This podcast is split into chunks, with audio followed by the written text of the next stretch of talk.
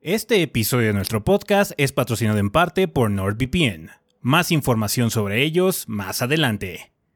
De igual forma, todo el contenido de Gordos Bastardos, incluido este podcast, es en parte posible gracias al generoso apoyo de muchos fans del gordeo como tú. Muchas gracias a todos nuestros Patreons del mes de marzo, entre los cuales se encuentran Albert Alba Guzmán, Esteban Pérez, Mario Alberto Silva, Anthony Maldonado, Ricardo Segovia, Mario Velázquez, David Don Juan Martínez y Arturo Belalcázar Torres.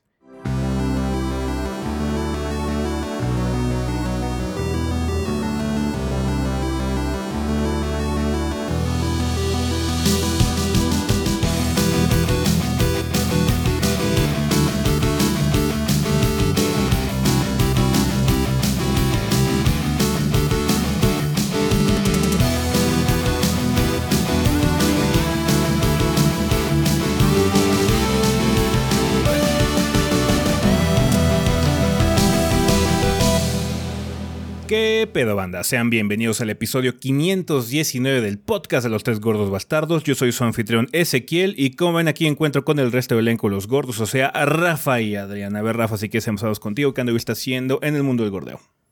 ¿Qué onda? Pues eh, esta semana la tuvimos un tanto ocupada. Em, pues estuvimos eh, pues ahí jugando todos para, ah, para sacar la reseña de, de Like a Dragon Ishin. Eh, pues que salió el día viernes. Y, y la sacamos en conjunto con, con, con Don Quetzal, que Así hizo un es. video paralelo. eh, en el caso ahora sí que nosotros nos concentramos, como siempre, en el aspecto del gameplay. Y él hizo un video muy interesante. Chequenlo, banda, si pueden, porque sí, sí, sí es muy interesante. Todo el aspecto histórico que pues rodea el, el setting de, de Ishin, porque al fin y al cabo se supone que está hecho con figuras históricas reales, nada más que les ponen la cara de, de Kiryu y de, y de Go- y este De todos, de todos. De todos sí. los demás, básicamente. Toda la banda está ahí. Entonces, pues sí. Ah, está divertido el juego. La verdad es que sí está muy, muy entretenido. Nada más que sí está un tanto lleno de demasiadas cosas que hacer, digamos. Sí. Pero sí está eh, entretenido. Eh, yo por mi parte también este, el lunes hice un stream largo de, trabajo. Eh, estuve avanzando en el juego que eh, salió de hecho el día de... Ahora, ahora estamos grabando el lunes, banda, por un... Ahorita les comentamos un poquito por qué estamos grabando el lunes. Pero bueno, el caso es que eh, ya salió el día de ayer la mini reseña de Paranormal Sight, que es una novela visual bastante interesante de, de- terror con eh, leyendas tipo japonesas. Ignoro si son leyendas eh, ciertas o, o no, o sea, leyendas reales de, de- de- de- algún lado de Japón, pero bueno, el caso es que está muy padre el juego, de misterio y, terror muy bien logrado, nada más que sí, el gran detrimento es que no está en español, entonces eso sí puede ser como que un... eh, algo que puede alejar a muchas personas. Mm. Y este streams, estuvimos haciendo streams este, de Metroid Prime. Eh, además, eh, yo hice uno, me estuvo acompañando Adrián. Y ustedes este, estuvieron haciendo un par, de hecho, también el, el martes y el viernes me parece que también hicieron otro, ¿no? Sí, estamos jugando God of War. De hecho, esta semana tratamos de avanzar un poquitín en God of War porque estamos haciendo muchas misiones secundarias. Sí, sí, sí, sí, sí. Y pues sí, a grandes rasgos, eso. Está bien, Mm, está bien, está bien. Eh, tú, Adrián, ¿qué anduviste haciendo? Eh, bueno, como dijo Rafa, hemos estado trabajando en la colaboración con Quetzal eh, de Like a Dragon Ishin. Esta es posiblemente la última reseña grande en un tiempo. Ujú. Ahorita viene una época un poquito más leve. De hecho, seguramente va a haber quizás menos contenido. También puede ser. No estamos muy seguros, la verdad. Hay, hay varios juegos chiquitos afuera, eso sí. Pero bien podría ser como un momento un poco más tranquilo. El año había empezado muy fuerte, entonces. Igual le bajamos un poquito el ritmo ahorita que está más leve. El final de año, digo, del mes ya se pone un poco más intenso y da la antesala para mayo, que en mayo empie- empieza puerco. Sí. Este- mayo empieza puerco con dos. Pero estas dos semanas yo creo que van a estar un poco más tranquilas. Eh, yo saqué la mini de Phantom Brigade, que es un juego independiente de eh, estrategia por turnos de mechas, pero con la peculiaridad de que controlas a todos los mechas al mismo tiempo, entre, entre, comillas. Básicamente le dices, les das las órdenes que van a hacer todos los mechas y le das a ejecutar después y toda la acción toma lugar al mismo tiempo, ¿no? Pero la particularidad no solo es esa, sino que además puedes ver 5 segundos en el futuro de lo que van a hacer tus aliados y tus enemigos. Entonces tienes que planear acorde a eso, ¿no? el concepto es bueno, el gameplay es muy padre. Lo único malo es que gran parte de lo demás es procedural. Las misiones, eh, la historia, que tiene nada de historia realmente, y demás es procedural y entonces eso lo puede volver un poco repetitivo, especialmente en cuestiones de ambientes, es como todo es muy igual. Entonces se siente poca progresión en ese sentido, porque tienes que ir conquistando partes del territorio hasta llegar a la capital, ¿no? Entonces lo, que sostiene esa experiencia es el gameplay. No está caro, pero si lo pueden conseguir todavía más barato, yo lo haría barato, la neta. Chequen la mini, porfa. Está bien, está bien. Eh, y pues ahorita estoy trabajando en otra mini. Espero salga el viernes, pero había tenido problemas. Lo estoy jugando en PC. Había tenido problemas para correrlo. Pero ya se arreglaron. Llegó un parche de en medio y ya este ya están más arreglados esos, esos detalles. Entonces estoy esperando ya poder grabar con más soltura este para que salga el viernes pero bueno eso ya, ya lo veremos más adelante. Y creo que es todo. Ah no va a salir algo en la semana interesante la banda de mi parte. Está bien Vale, eh, pues yo lo que estaba haciendo también es este, grabar, jugar y demás, de las cosas que ya mencionaron. Estuvimos haciendo streams de God of War. Eh, de mi parte salió un video de Endless Dungeon, eh, este juego de Sega y Amplitude Studios que llevo un rato en el horno. Em, tuve la oportunidad de jugar una versión anticipada de este juego hace un par de semanas, entonces también me pude sentar a platicar con los desarrolladores en Amplitude para ver cuál era la situación del título. Por favor, chequen el video. Eh, si les gustan los roguelites, eh, los twin stick shooters y todo ese tipo de cosas, eh, chequenlo. El eh, Dungeon está interesante. es, una, es un take un poquito distinto, un poquito más estratégico en ese sentido, a pesar de que pues, también tiene el frenetismo de los twin stick shooters, ¿no? Entonces sí, está interesante. Obviamente también trabajando en, la reseña de, de Ishin, eh, viendo qué onda con Quetzal para sacar los dos videos eh, de forma simultánea. Y pues trabajando ya en otras cosas. Algo que estoy diciendo es que ya estoy probando la versión de The Last of Us Parte 1 en PC. Eh, que ha habido mucha controversia porque salió bastante mal el port. En muchos sentidos está mal optimizado. Em, yo tuve algunos problemas para correrlo bien, pero ya encontré una forma de correrlo decente. Aún así, de una vez les aviso, banda, que si estaban planeando adquirirlo en PC, no lo hagan. ahorita no está en óptimas condiciones para correr. Eh, voy, a sacar un video de impresiones, pero va a ser un poquito distinto porque como el juego va a recibir una cantidad de parches ridícula en las siguientes semanas, eh, creo que cualquier cosa que yo les diga va a estar un poquito eh, caduca cuando ya pueda publicar el video. Entonces va a ser un poquito distinto. No sé cómo lo voy a manejar, pero ya veremos. más que nada porque si ahorita el warning es no lo compren. chéquense las reseñas de Steam. Mucha gente está teniendo problemas. Yo sí lo puedo jugar a 60 FPS, pues más que nada porque por por la fuerza bruta de mi rig hago que corra. Eh, si tienen algún, algunos componentes este, un poquito más viejillos o lo que sea, les va a costar mucho trabajo correr ese port bien porque no está optimizado para PC. Se ve que tiene muchos elementos Google Translate eh, de consola PC por ahí que no están muy bien pensados. Entonces, si ahorita no lo, no lo volteen a ver. Si quieren jugar The Last of Us Part 1, la mejor versión ahorita es la de PlayStation 5. Entonces, si eh, la de PC desafortunadamente salió mal, que bueno, es una lástima. Sony llevaba un buen track record con sus ports de PC, pues eventualmente tenían que fallar y ya fallaron con The Last of Us parte 1. Supongo que lo trataron de sacar lo más rápido posible por el hype de la serie. No estoy diciendo que esté bien, claramente de hecho es todo lo contrario. no, yo creo que no es tanto eso, yo creo que el problema es que eh, generalmente lo que ha estado ocurriendo es que los juegos de PlayStation han estado saliendo mínimo un año después de que ya salieron en consola. Este salió este muy, muy, en caliente, entonces yo creo que el, pipeline que tienen de trabajo los de Sony no lo pudieron acelerar o adaptar.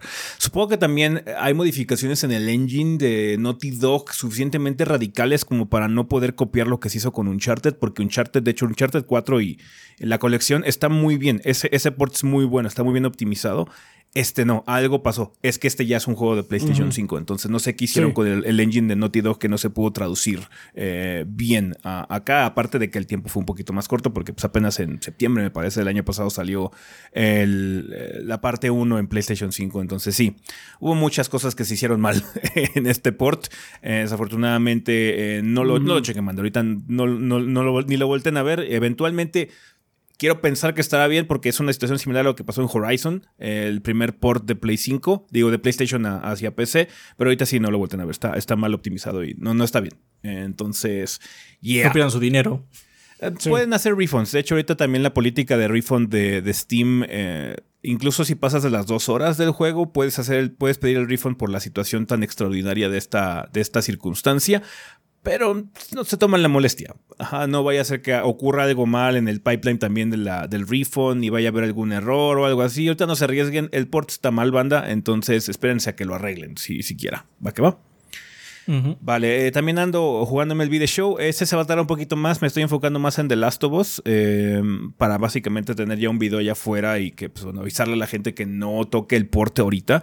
Eh, pero bueno, eventualmente también voy a tener contenido en MLB The Show. He jugado un par de partidos nada más. el juego se ve bien. se ve como MLB The Show. Pero sí, digamos que no, no cuento con el, conocimiento tan, tan largo de la franquicia para ver si este, ha mejorado muchísimo. Hay algunas opciones interesantes. Eh, sí hay cosas de que hablar en MLB Show, pero me voy a tardar un rato porque quiero terminar con The Last of Us primero y luego ya aventarnos este MLB y pues bueno, empezar a ver qué onda con el demás contenido porque también hay algunos juegos interesantes por allá afuera, como dijo ahorita Adrián. Pero bueno, eh, para avisarles, el podcast eh, no sabemos qué día va a salir. Eh, vamos a ver si podemos sacarlo el mismo lunes que estamos grabando. Pero bueno, ya les teníamos avisado que iba a salir el martes, que esa es como que la fecha más cómoda para sacarlo, pero bueno, haremos lo posible por sacarlo el lunes. tuvimos algunos problemas técnicos la semana pasada, además de muchos compromisos que se juntaron. Se hizo una bolita de que simplemente no pudimos grabar ya el viernes. Eh, como ya también tenemos la este, política de que no podemos, eh, ya básicamente tenemos ocupaciones de fin de semana con familias y algunas ocupaciones personales, pues tampoco podíamos cambiarlo. Entonces, ni modo banda, eh, se retrasó un día, quizás, igual y nada más fue la versión de audio la que se retrasó, who knows. Eh, pero sí hubo una situación de que Rafa tuvo un compromiso, tuvo que ir a un evento. Así es. Em, y además de que tratamos, Pero, déjame terminar, además de que tratamos de grabar al final en la noche, em, no pudimos, hubo algunos problemas este, técnicos que nos impidieron grabar, unas cosas con las internets, entonces desafortunadamente ya a pesar de que estábamos tratando de grabar eso a las 10 de la noche el viernes, ya no se pudo. Entonces sí, desafortunadamente no, no, no pudimos grabar como siempre banda, pero trataremos de darle el podcast lo más rápido posible. Ahora sí, Rafa, tu, tu evento. Sí, eh, bueno, ahora sí, este, sí, el viernes lo que ocurrió fue que yo tuve un compromiso porque la gente de eh, Tower of Fantasy, pues muy amablemente nos invitó a un eh, eh, festejo. para conmemorar los seis años, seis años, seis meses que ya lleva el, título afuera. Para quienes no lo recuerden, pues hicimos stream patrocinado. Fue el stream de Nacha Chan. Sí. Este editado, está editado por el APA por si quieren checarlo. Y pues por, hay este, por Gordo Momentos. Por, por Gordo Momentos, perdón. Chill, este, sí, sí, sí, Este. Sí, sí, sí, por Gordo Momentos. ¿De qué? El, de Nacha Chan. el de Nacha Chan. ese no hicimos nada. ¿No? No, no recuerdo. No, no hay. ¿No hay? No, no. Ah, tenía Nada más fue el stream. Nada más fue el stream. Nada más fue el stream. Ok, entonces no hay, no hay, no hay banda. No, sí, es el que, es el que nos ayuda ya con los streams, pero sí, yo no recuerdo la verdad como tú, pero Adrián es el que tiene más que nada ese enlace. Entonces Adrián es, el, que, tiene, ese es el que está, entonces créanle él, no me crean a mí. Bueno, de, ese en particular no hubo. De ese en particular no hubo, pero bueno, pues eh, si lo vieron, qué padre. este pues uh, sacaron una nueva actualización en la que ya vas a poder este, nadar de debajo del mar y, es creo que la actualización en el Gran Mar, me parece que se llama. Entonces, pues eh, ahí está por si quieren probar la banda. Y pues sí, lo que pasa es que terminó el evento un poquito tarde. Eh, igual teníamos nosotros toda la intención de grabar el viernes, como bien mencionó ese, pero desgraciadamente con todo y nuestras intenciones, el universo nada más nos dijo, Nel, ya, ya es muy tarde, viernes, váyanse a descansar. Eso nos pareció escuchar, porque por más que lo intentamos, nada más teníamos puro fallo. Fue desconexión, desconexión. Entonces no se pudo. lamentamos el retraso, banda, pero pues bueno. no sé cuándo vaya a publicarse esto. Estamos tratando de que sí sea el mismo lunes, pero si no, será el martes. Y pues ya, trataremos de, este, de evitar estas situaciones, pero bueno, a veces no se puede evitar. Simplemente hay muchas cosas que se juntan, eh, compromisos y demás. Entonces, sí, a veces es muy difícil eh, pues, evitar estas, estos problemas, pero eh, nada más fue esta semana. Acá. Vale, con respecto a anuncios, pues bueno, va a haber contenido banda, como dice Adrián, vamos a bajar un poquito el ritmo en estos días porque ya no va a haber reseña grande en un rato. Estamos esperando títulos este, prominentes que vayan a llegar en las próximas semanas. Ustedes ya más o menos se imaginarán cuáles son. Em, pero esperamos que haya minis, impresiones y demás a lo largo de estos eh, días, a lo largo de estas semanas, eh, porque bueno, tenemos este luego las oportunidades de ver algunas cosas previas, como lo de Endless Dungeon. Eh, Adrián tiene un video especial esta semana, entonces sí, por favor estén checando el canal, no dejen de darse una vuelta. ya saben que si nos echan un comentario, un like y demás, nos ayuda mucho para el algoritmo. Y pues estén ahí al pendiente del canal y pues vamos a estar haciendo streams en Twitch y todo el desmadre, todo normal.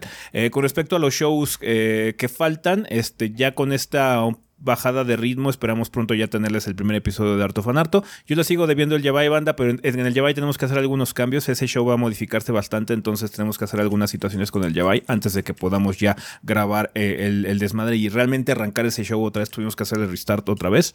Em, ya hemos platicado mucho al respecto cuál es la situación. Entonces, estén al pendiente, banda. Ya les seguimos avisando qué onda con esas situaciones. Y pues, vergas, vamos a empezar ya este desmadre, así que al sillón. Aviso para todos nuestros consumidores. Se les notifica que ustedes actualmente están viviendo en el año 2023 y hoy día es extremadamente sencillo que su información personal peligre debido a conexiones poco seguras de Internet.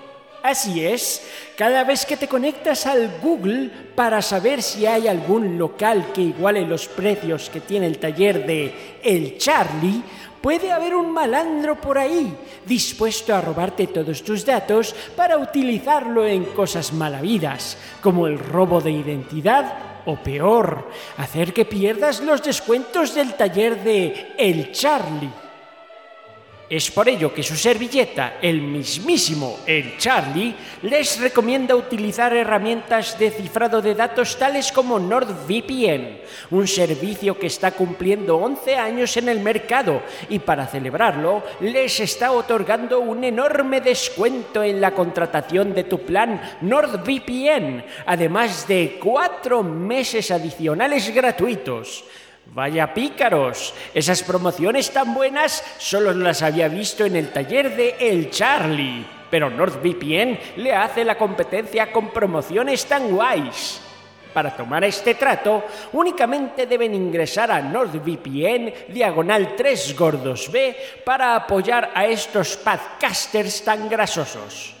Además, si decides que esto de la navegación por Internet segura no es lo tuyo, tienes 30 días para pedir tu reembolso en caso de que no quedes completamente satisfecho.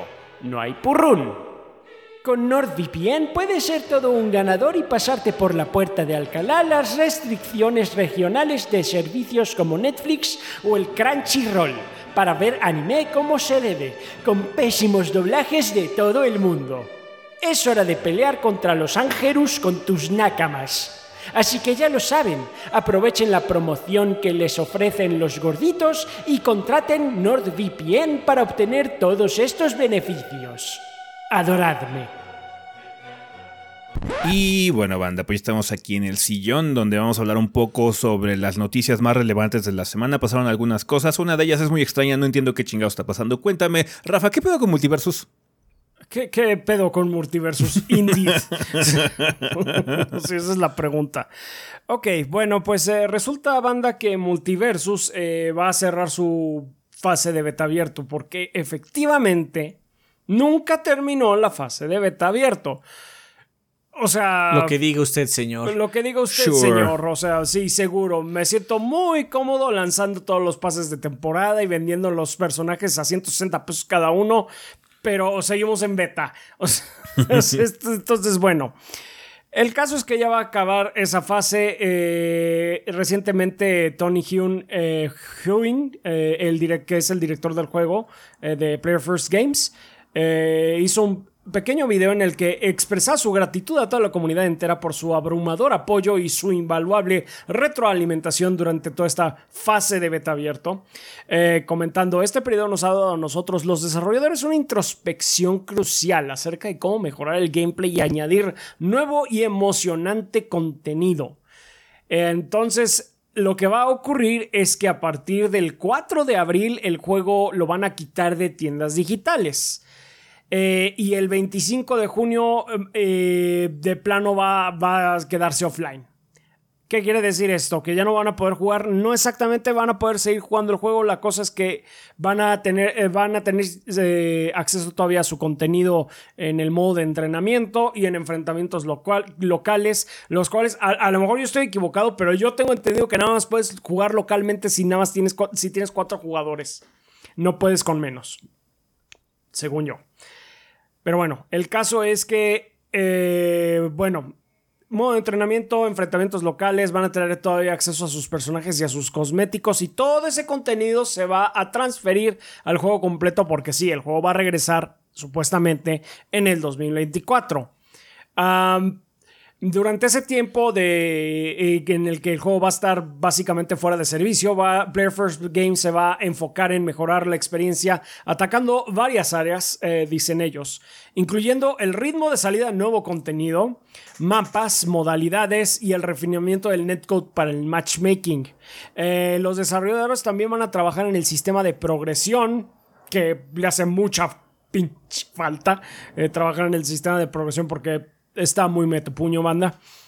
Y explorar nuevas formas para conectar a los jugadores con sus amigos en el juego.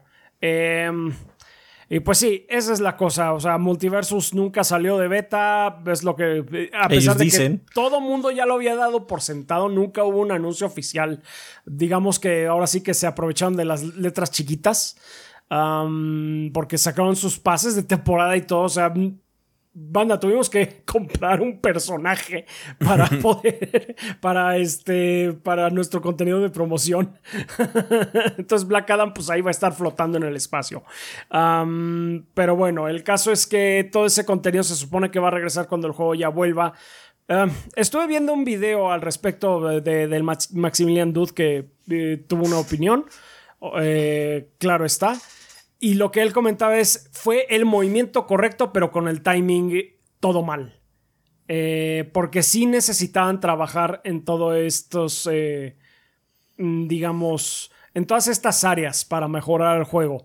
Pero se tardaron demasiado. Yo no diría tanto que se tardaron demasiado.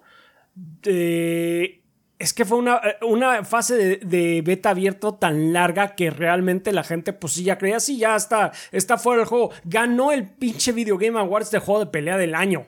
Entonces pues sí, todo el mundo decía, no, sí, ya es un juego, ya está en forma, de hecho y derecho. Y pues nada, nada más que lo que ocurrió es que hubo una respuesta muy positiva por este modelo de free to play. Eh, llegaron muchísimos jugadores a, a checarlo y básicamente no esperaban los de Player First Games, que en sí es un estudio pequeño, a pesar de que es un estudio de Warner, que es el monstruo, uno de los monstruos corporativos más eh, aterradores que existen. Player First Games es un estudio pequeño y no se dieron abasto con el número, con la cantidad de jugadores que, que llegaron, pues no se podían dar abasto y realmente es como cuando, cuando podemos cerrar el juego. Hay demasiados jugadores ahorita eh, pues en línea. Entonces, pues ahorita que hubo un bajón bastante considerable, siento que fue cuando dijeron, ahora es el momento en el que podemos eh, eh, quitar el beta, pero...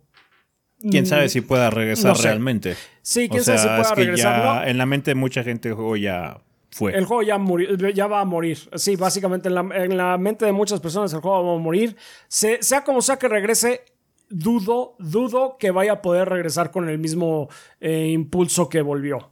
Eh, eh, durante, eh, más bien con el que salió. La verdad, no creo que vaya a tener nunca el mismo número de jugadores. Entonces, pues... Tendría que haber un cambio muy radical. que vuelva a capturar la imaginación de la gente, ¿no? Porque yo lo que escucho es, pues, el juego ya nada más está la gente que realmente le gustó mucho y ya.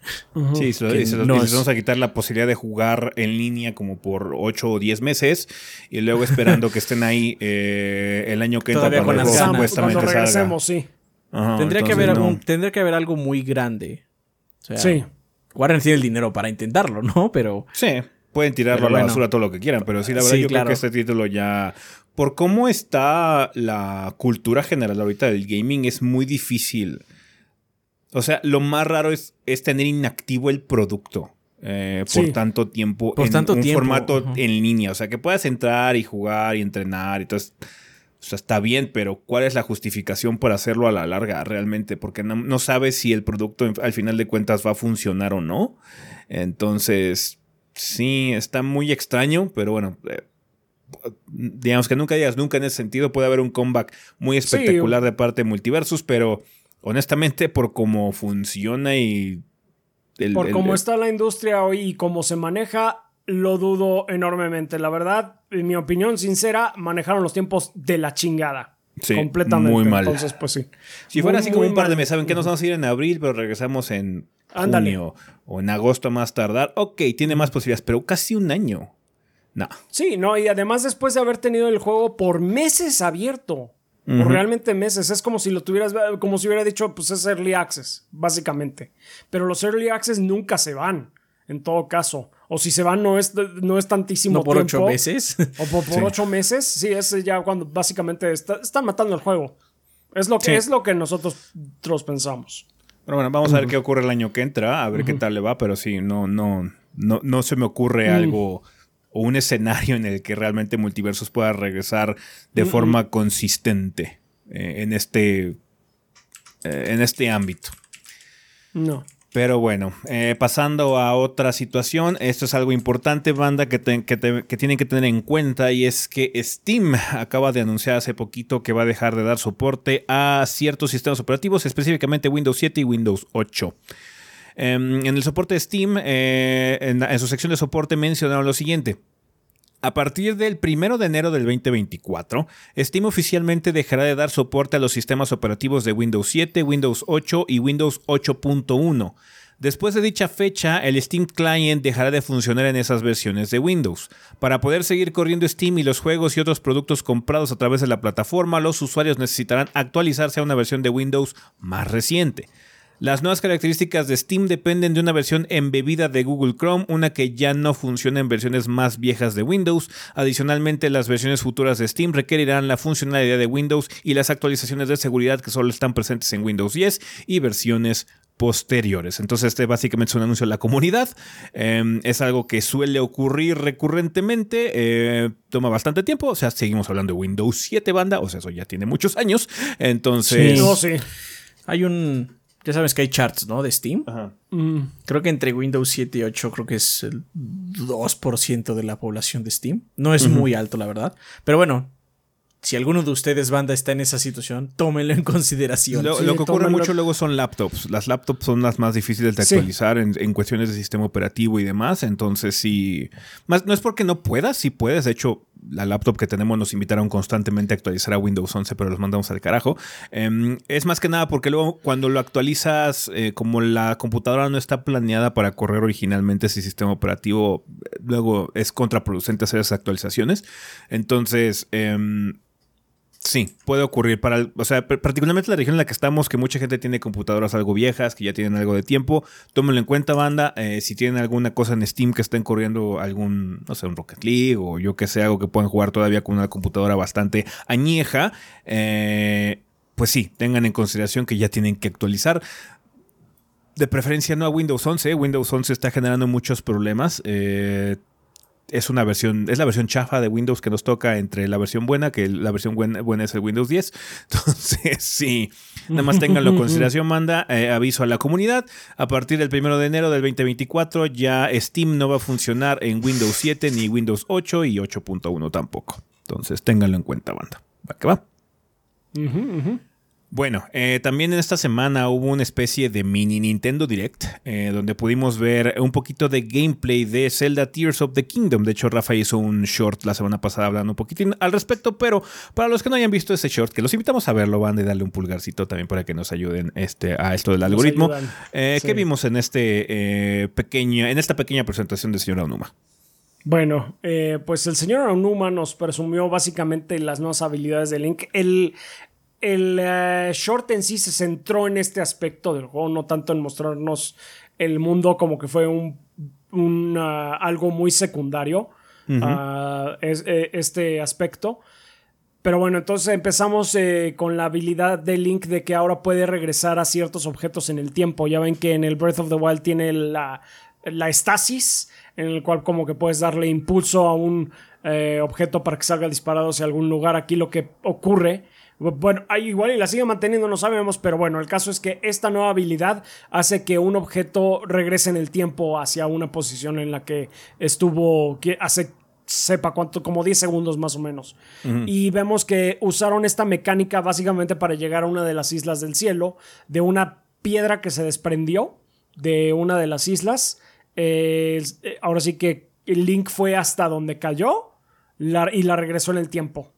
Y se subió en ella en ella. Entonces así fue como llegó. No es tiempo real porque no tienes que llegar así como rápido a la piedra. No, si no es de que si ya, cayó y lo tengo que activar ahorita porque si no se pasa. Sí, no, es básicamente como... la regresa a un estado anterior. No es tanto tiempo, es como tiempo videojuegos. Sí, es tiempo videojuegos, sí, básicamente. sí. Entonces sí, la regresa hasta donde estaba antes de que se desprendiera. Y ya de ahí él, eh, pues se subió empezó el combate y pues eh, desgraciadamente sí tenemos todavía este detalle de que las armas se siguen rompiendo, sigue habiendo el degrading de que durabilidad. durabilidad de las armas se van desgastando, pero hay una, hay una variante interesante que es una de las cosas que pues, le puede, tiene ah, el potencial de darle más sabor a todo este asunto que es fusionar cosas para hacer las armas. Es lo que el señor Aonuma lo que nos mostró es cómo Link básicamente agarró una varita, un, palito. Una rama. Y a ese, una rama. Y, ese, y esa rama le pegó una piedra.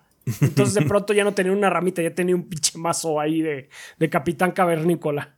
Eh, que eso además, lo interesante era que la ramita ya se le iba a romper.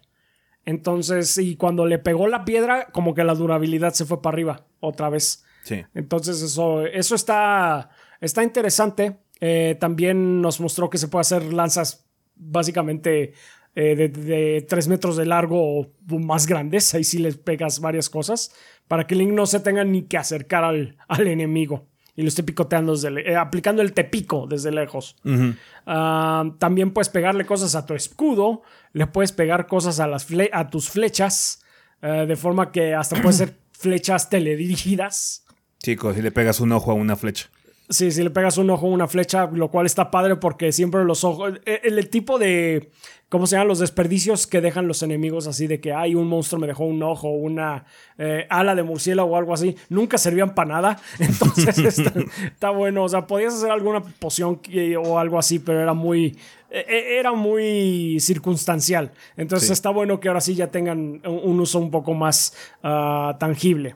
Mm. Y pues también puedes. Eh, eh, fusionar objetos de forma que Link ahora puede ser balsas, ya sea para atravesar ríos, para atravesar eh, de una isla a otra en el cielo con una balsa voladora, básicamente. Ah, entonces está, está coqueto todo ese hecho. Mm, gente que lo ha comprado igual con el, eh, con el Banjo Kazooie Nuts and Bolts, pues ahí sigue. Ah, y la otra que es un poquito menos importante, pues, pero sí es de, relevancia, es que ahora también puedes atravesar techos. Básicamente lo que dijo el señor Aunuma es, si hay una montaña que tiene una cueva, tú puedes usar esa, el techo de esa cueva para, para llegar a la cima. sí, te ahorras la escalada, ¿no? Sí, y te ahorras la escalada. Tienes que estar, tienes que estar eh, en medio, básicamente, de la montaña para poder atravesarla. Sí, sí, entonces no está bueno o sea, supongo que no sé si hay algún límite con el grosor, pero mostraron una que fue como muy cortita y otra que sí estuvo más densa. pero no sé si así, básicamente, así como en Dead Mountain, una cuevita en el piso, no sé si puedes llegar a la cima de Dead Mountain. Sí, quién sabe si se puede. Pero estaría cagado. el caso es que sí, este está bueno eso porque pues ahorra mucho de, de la parte de, de, andar escalando que sí puede llegar a ser un poco engorrosa. Em, y pues sí, el, mundo en sí no luce demasiado cambiado, por lo menos la parte de abajo. O sea, nada más hay islas flotantes ahora. pero pues quién sabe, con estos nuevos elementos de gameplay igual y sí puede variar la fórmula, sí puede revivar la fórmula. no, de hecho sí, es lo que comentábamos ese día que estuvimos platicando al respecto, fue que esto creo que tiene el potencial realmente de alterar mucho el sandbox de, de, Breath of the Wild, porque es una mecánica muy interesante con mucho potencial para que... O sea, la parte longeva de Breath of the Wild fue todas las personas haciendo como que locuras, empezando a hacer faroladas con todos los sistemas que están interactuando entre sí. Estas son nuevas variantes a esos sistemas. Entonces, eh, se ve que tiene mucho potencial para realmente alocar eh, el aspecto del sandbox de Breath of the Wild. Personalmente eh, me parece muy interesante, se ve que va a ser... Lo de las armas me gustaría realmente experimentar y que ayude mucho a eso de la durabilidad, porque esa es de las partes más frustrantes de Breath of the Wild. Y a mí lo que Sí. me gustaría ver es realmente la estructura del mundo, porque me preocupa que de nueva cuenta vayan a ser shrines eh, y que vayan a ser otro- Sí. otros 200 shrines. Y así como, pues sí, pero es que ya jugamos 200 shrines la vez pasada y fueron suficientes, me pareció. Ya fue Sí, suficiente Breath of the Wild en ese sentido, esa parte del juego, ¿no? Sí, shrines, no, o sea, no está mal que tengan shrines, pero ya que no sean tantos, concéntrense en unos buenos dungeons, que sí fue lo que nos dejó eh, muy faltos el Breath of the Wild. Estaría padre, pero Pues, bueno, pues, no sé cuál sea sí. la filosofía que tenga ahorita Nintendo en ese aspecto. Eh, obviamente, pues, el juego se ve bien, eh, el juego se ve interesante. Te Digo, este aspecto del sandbox se ve muy padre. Y yo creo que la exploración va a ser, de nueva cuenta, una parte primordial porque usan mucho el mismo mapa, pero como modificado. Hay partes que están como destruidas, otras partes que se ven con estructuras raras por ahí al fondo. Entonces, la parte de las islas flot- flotantes, a ver qué realmente qué tan complicadas están. Eh, ojalá que no sea como, por ejemplo, como Skyward Sword, que pues, sí había como islas, pero estaban como muy... Entonces, eh, pues sí, el potencial está ahí. Eh, y pues bueno, confiando en Nintendo y el tiempo que les tomó desarrollar este juego, yo espero que el contenido también esté ahí eventualmente. Obviamente no nos quieren mostrar mucho porque, pues bueno, hay que mantener el secreto de muchas cosas y es completamente entendible. Eh, me gustaría ver un directo un poquito más amplio antes de la salida del juego, pero no han anunciado nada. No es como si lo necesitara, realmente es Zelda a final de cuentas, va a vender, pero estaría padre, ¿no? Darle un vistazo un poquito más a profundidad al juego antes de que esté disponible en el Switch, ¿no? Sí. Pasa a ver nomás. Nada más Ya para no falta tanto realmente de todas Sí. maneras, ¿no? Sí, sí, sí. Sí. Pero bueno, ahí está. Eh, chequen el video, está ahí en el canal de Nintendo. Si no, también denle un- dense una vuelta por el short de, de Rafa eh, para que le den un, un- un manita arriba si es, que, si es que les dan ganas de apoyar a los gordos, banda. Así es. Entonces, pues sí, se ve interesante, indudablemente. Se ve interesante el, el potencial que tiene el juego de, de Tears of the Kingdom. Eh, pasando a Square Enix, eh, Live Alive va a llegar a otras plataformas. Cuéntanos, Adrián, ¿qué onda? Eh, pues bueno, el remake de Live Alive, que en este momento se encuentra solo en el Switch, va a llegar a finales de este mes para la PC y los PlayStations. De hecho, actualmente ya pueden bajar un demo, tanto en Steam como en la PSN, que cuenta tres historias del juego. Para los que no saben, este RPG es de viñeta, entonces hay varios eh, historias que se entrelazan con ciertas cosas pero cada una es una historia distintiva que luego culmina en un punto. Entonces, en esta ocasión vas a poder jugar tres de esas historias, que es la del salvaje oeste, el crepúsculo del periodo Edo en Japón y el futuro lejano, que son... De hecho, la del periodo Edo es bastante larga, creo que es la historia más larga, o por lo menos fue la que más me costó a mí. Mm. Entonces, es un demo sustancial. Diría que es como el 20% del juego. este, por si lo quieren checar, ¿no? Eh, el juego como tal va a llegar a PC y PlayStation 4 y 5 eh, el 27 de abril. Creo que es un día antes que lo de Star Wars, de hecho. Mm. Eh, y pues bueno, va a traer todo el juego completo, ¿no? En este momento, si lo preordenan en cualquier plataforma, van a tener un 20% de descuento. Eh, generalmente no abogo a que preordenen. Pero yo ya jugué el juego en, en Switch Este es, esta vez. es- es un known quantity. O sea, este juego Ajá, ya. sí, sabemos conozco el juego y el juego Ajá. está chingón. De hecho, es- lo puse en mis recomendaciones del año pasado. Juegazo, che juegazo, ¿no? No, Sí. no, no dijeron que trae las nuevas versiones. Asumo que deben correr mejor que la del Switch. La del Switch no corre mal. Tiene algunos bajones, eso es todo. Entonces supongo que esos bajones esporádicos resoluciones. inexistentes. Y baja más resolución. Y eso es todo lo que debe traer. Como sucedió con Triangle Strategy. De hecho, Triangle Strategy eh, salió primero en Switch. Luego salió en, en- en PC. Yo hice también una impresión de la versión de PC. Y lo que tiene es que tiene una resolución más grande. Eso es lo que tiene. Porque el estilo 2D HD, pues finalmente tampoco es que se preste para grandes espectáculos visuales. Es más una decisión de diseño. Y lo que generalmente ralentiza el performance en Switch es los efectos de luces. Luego son muy intrusivos.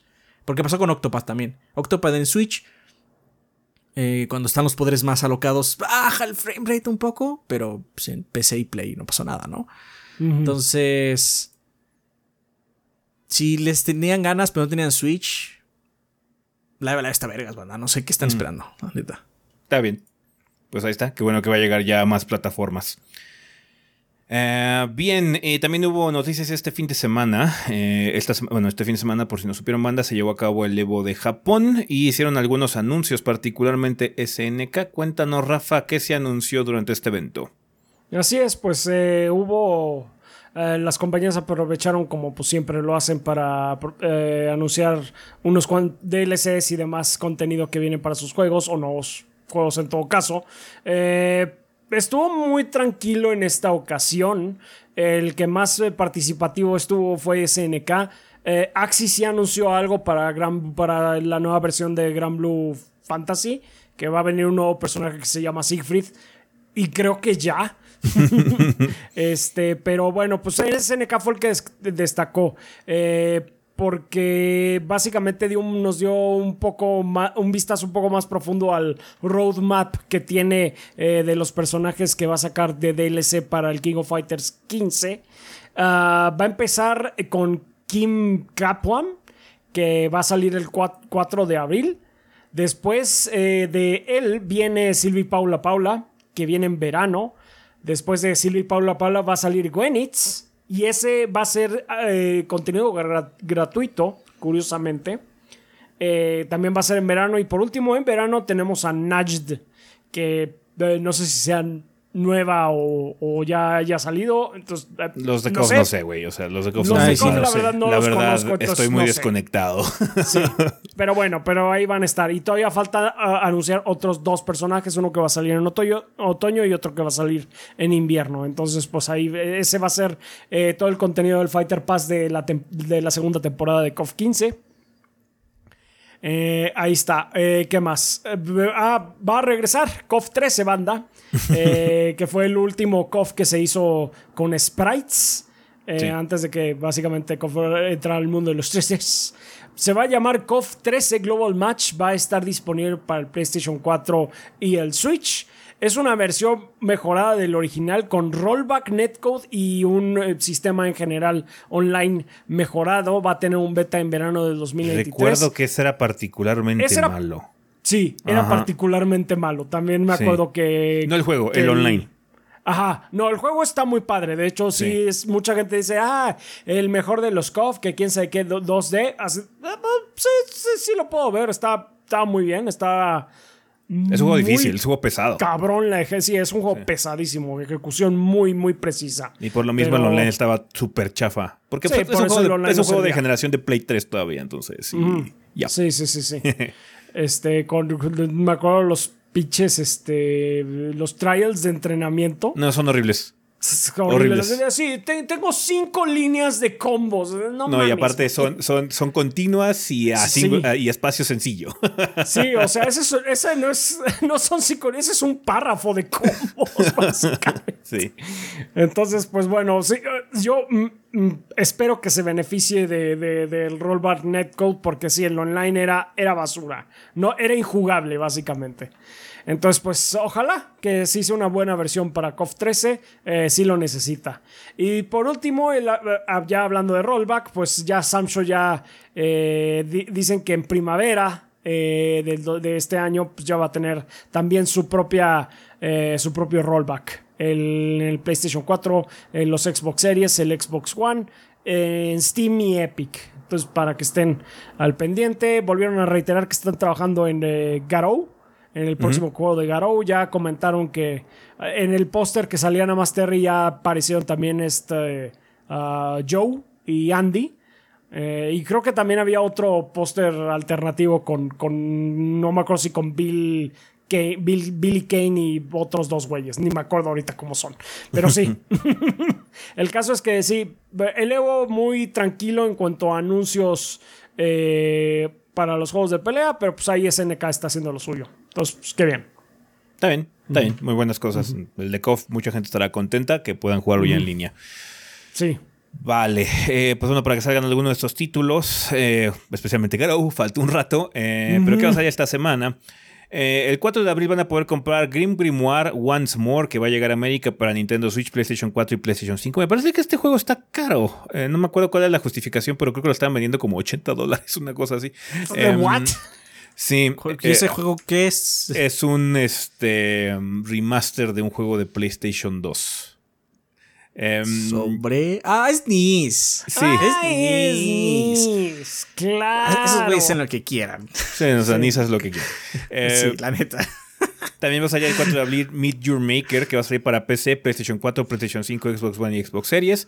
Road 96, Mile Zero, eh, que ya Rafa hizo un pequeño previo hace poco. eh, Un está en la escrito página. en la página. Está escrito. Eh, En PC, Switch, PlayStation 4, PlayStation 5, Xbox One y Xbox Series. El 6 de abril sale Curse of the Sea Rats para PC, Switch, Play 4, Play 5, Xbox One y Xbox Series. Everspace 2, que sale para PC, Mac, Linux, PlayStation 4 y Xbox One. Eh, Marfusha, que sale para Nintendo Switch, Play 4, Play 5 y Xbox Series. Y Puperasi para Nintendo Switch. Entonces, ya, hay alguna, hay pocas cositas. Creo que los juegos más grandes Semana son tranquila. Semana tranquila. El, creo que el juego más grande es Everspace y Road 96. Y pues Green Grimoire para la gente que le gustan las cosas de Nice. Entonces, yep. Yep, yep, yep.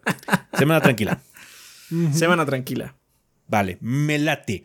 Perfecto, pues bueno, banda, con eso terminamos el sillón, así que vámonos al tema de la semana, que como ustedes saben y si notaron el, título del, del episodio, vamos a hablar de algo bastante importante que también ocurrió en estos días, así que vámonos para allá.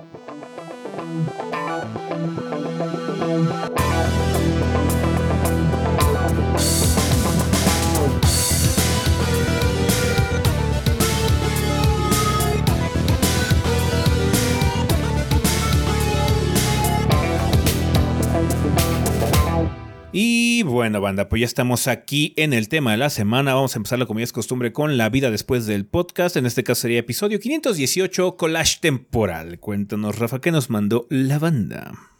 Muy bien, pues tenemos un par de comentarios. Primero de Eric Reyes de YouTube que dice del tema de la semana. Saludos maestros gordoteístas. Un poco como tema de la semana y un poco como pregunta me llegó la siguiente reflexión.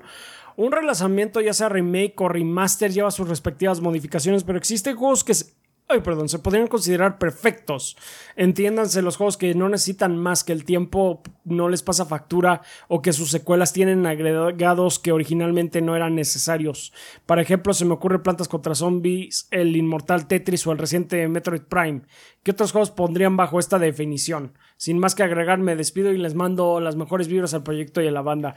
Pero, pero es que, o sea, Metroid Prime sí tuvo un. Pues acaba de tener un Pero- remaster. Sí, pero, o sea, el master, el remaster de mi- Metroid Prime, perdóname, pero prueba que lo que estás diciendo ahí no aplica. sí. o sea, ni siquiera, ni siquiera Tetris. O sea, Tetris, el original es una joya y todo, pero Tetris ha sufrido diferentes versiones, más bien, ah, han salido diferentes versiones de Tetris con el paso de los años que lo han hecho de una u otra forma más accesible. Si no, no tendríamos Tetris Effect. No Básicamente, deja si de eso. Hay, hay algunas cosas que no puedes hacer en el Tetris original. No puedes hacer T-spins realmente. Mm, No. Eh, no puedes guardar pieza. Y a- a- se han agregado también, aparte de la velocidad, eh, también este, la situación de que puedes ver las piezas que vienen en camino también. Entonces, Sí, más de una. sí han cambiado las reglas de Tetris como tal. Ah, entonces, o sea, Tetris es muy padre. Jugar la versión original tiene como un, un sabor muy particular, pero puedo decirte que no es el mejor Tetris Mm, ya no es el mejor Tetris. Entonces sí, este... O sea, sí, Es sí, más, algunos- seguramente muchos de ustedes no conocen el Tetris original. Sí. Sí. O sea, el Tetris original, original era un pinche procesador de texto modificado, básicamente. Ah, entonces... em, pero sí, o sea, eh, digamos que la idea central no ha cambiado mucho, pero sí ha evolucionado a lo largo del tiempo. El Tetris de ahorita no es el mismo Tetris de hace 30 años. Ajá, entonces sí, entiendo la idea, pero no es 100% verídica. O sea, hay títulos O sea, que lo- se quedan ahí eh, como plantas como son como mencionas que sí no han tenido actualización, pero no es que limite el potencial de que se actualice. Quizás eventualmente veamos Podría un remaster de Plantas contra Zombies, who knows. Digo, o sea, O sea, puede el problema- ocurrir- Ah, Dale, dale. El problema es que luego actualizan mal. De hecho, Plantas contra Zombies 2, que en Ajá. teoría debe ser mejor que el 1, es peor. No lo es, Ajá, sí. No lo es. Ajá. O sea, el problema más bien es que luego le agregan cosas que pues no van. Ajá. Sí. Pero de hecho, en el caso de Tetris, las actualizaciones que le han hecho, que son poquitas, no estamos haciendo un cambio real, pero bueno, las tiene, son cómodas y son padres. Y de hecho han hecho que sea más espectacular jugarlo y verlo. Ajá. Estamos hablando de Tetris, de hecho, cabe aclarar. Sí. Sí. Entonces, es como la gente que cree que los libros no cambian.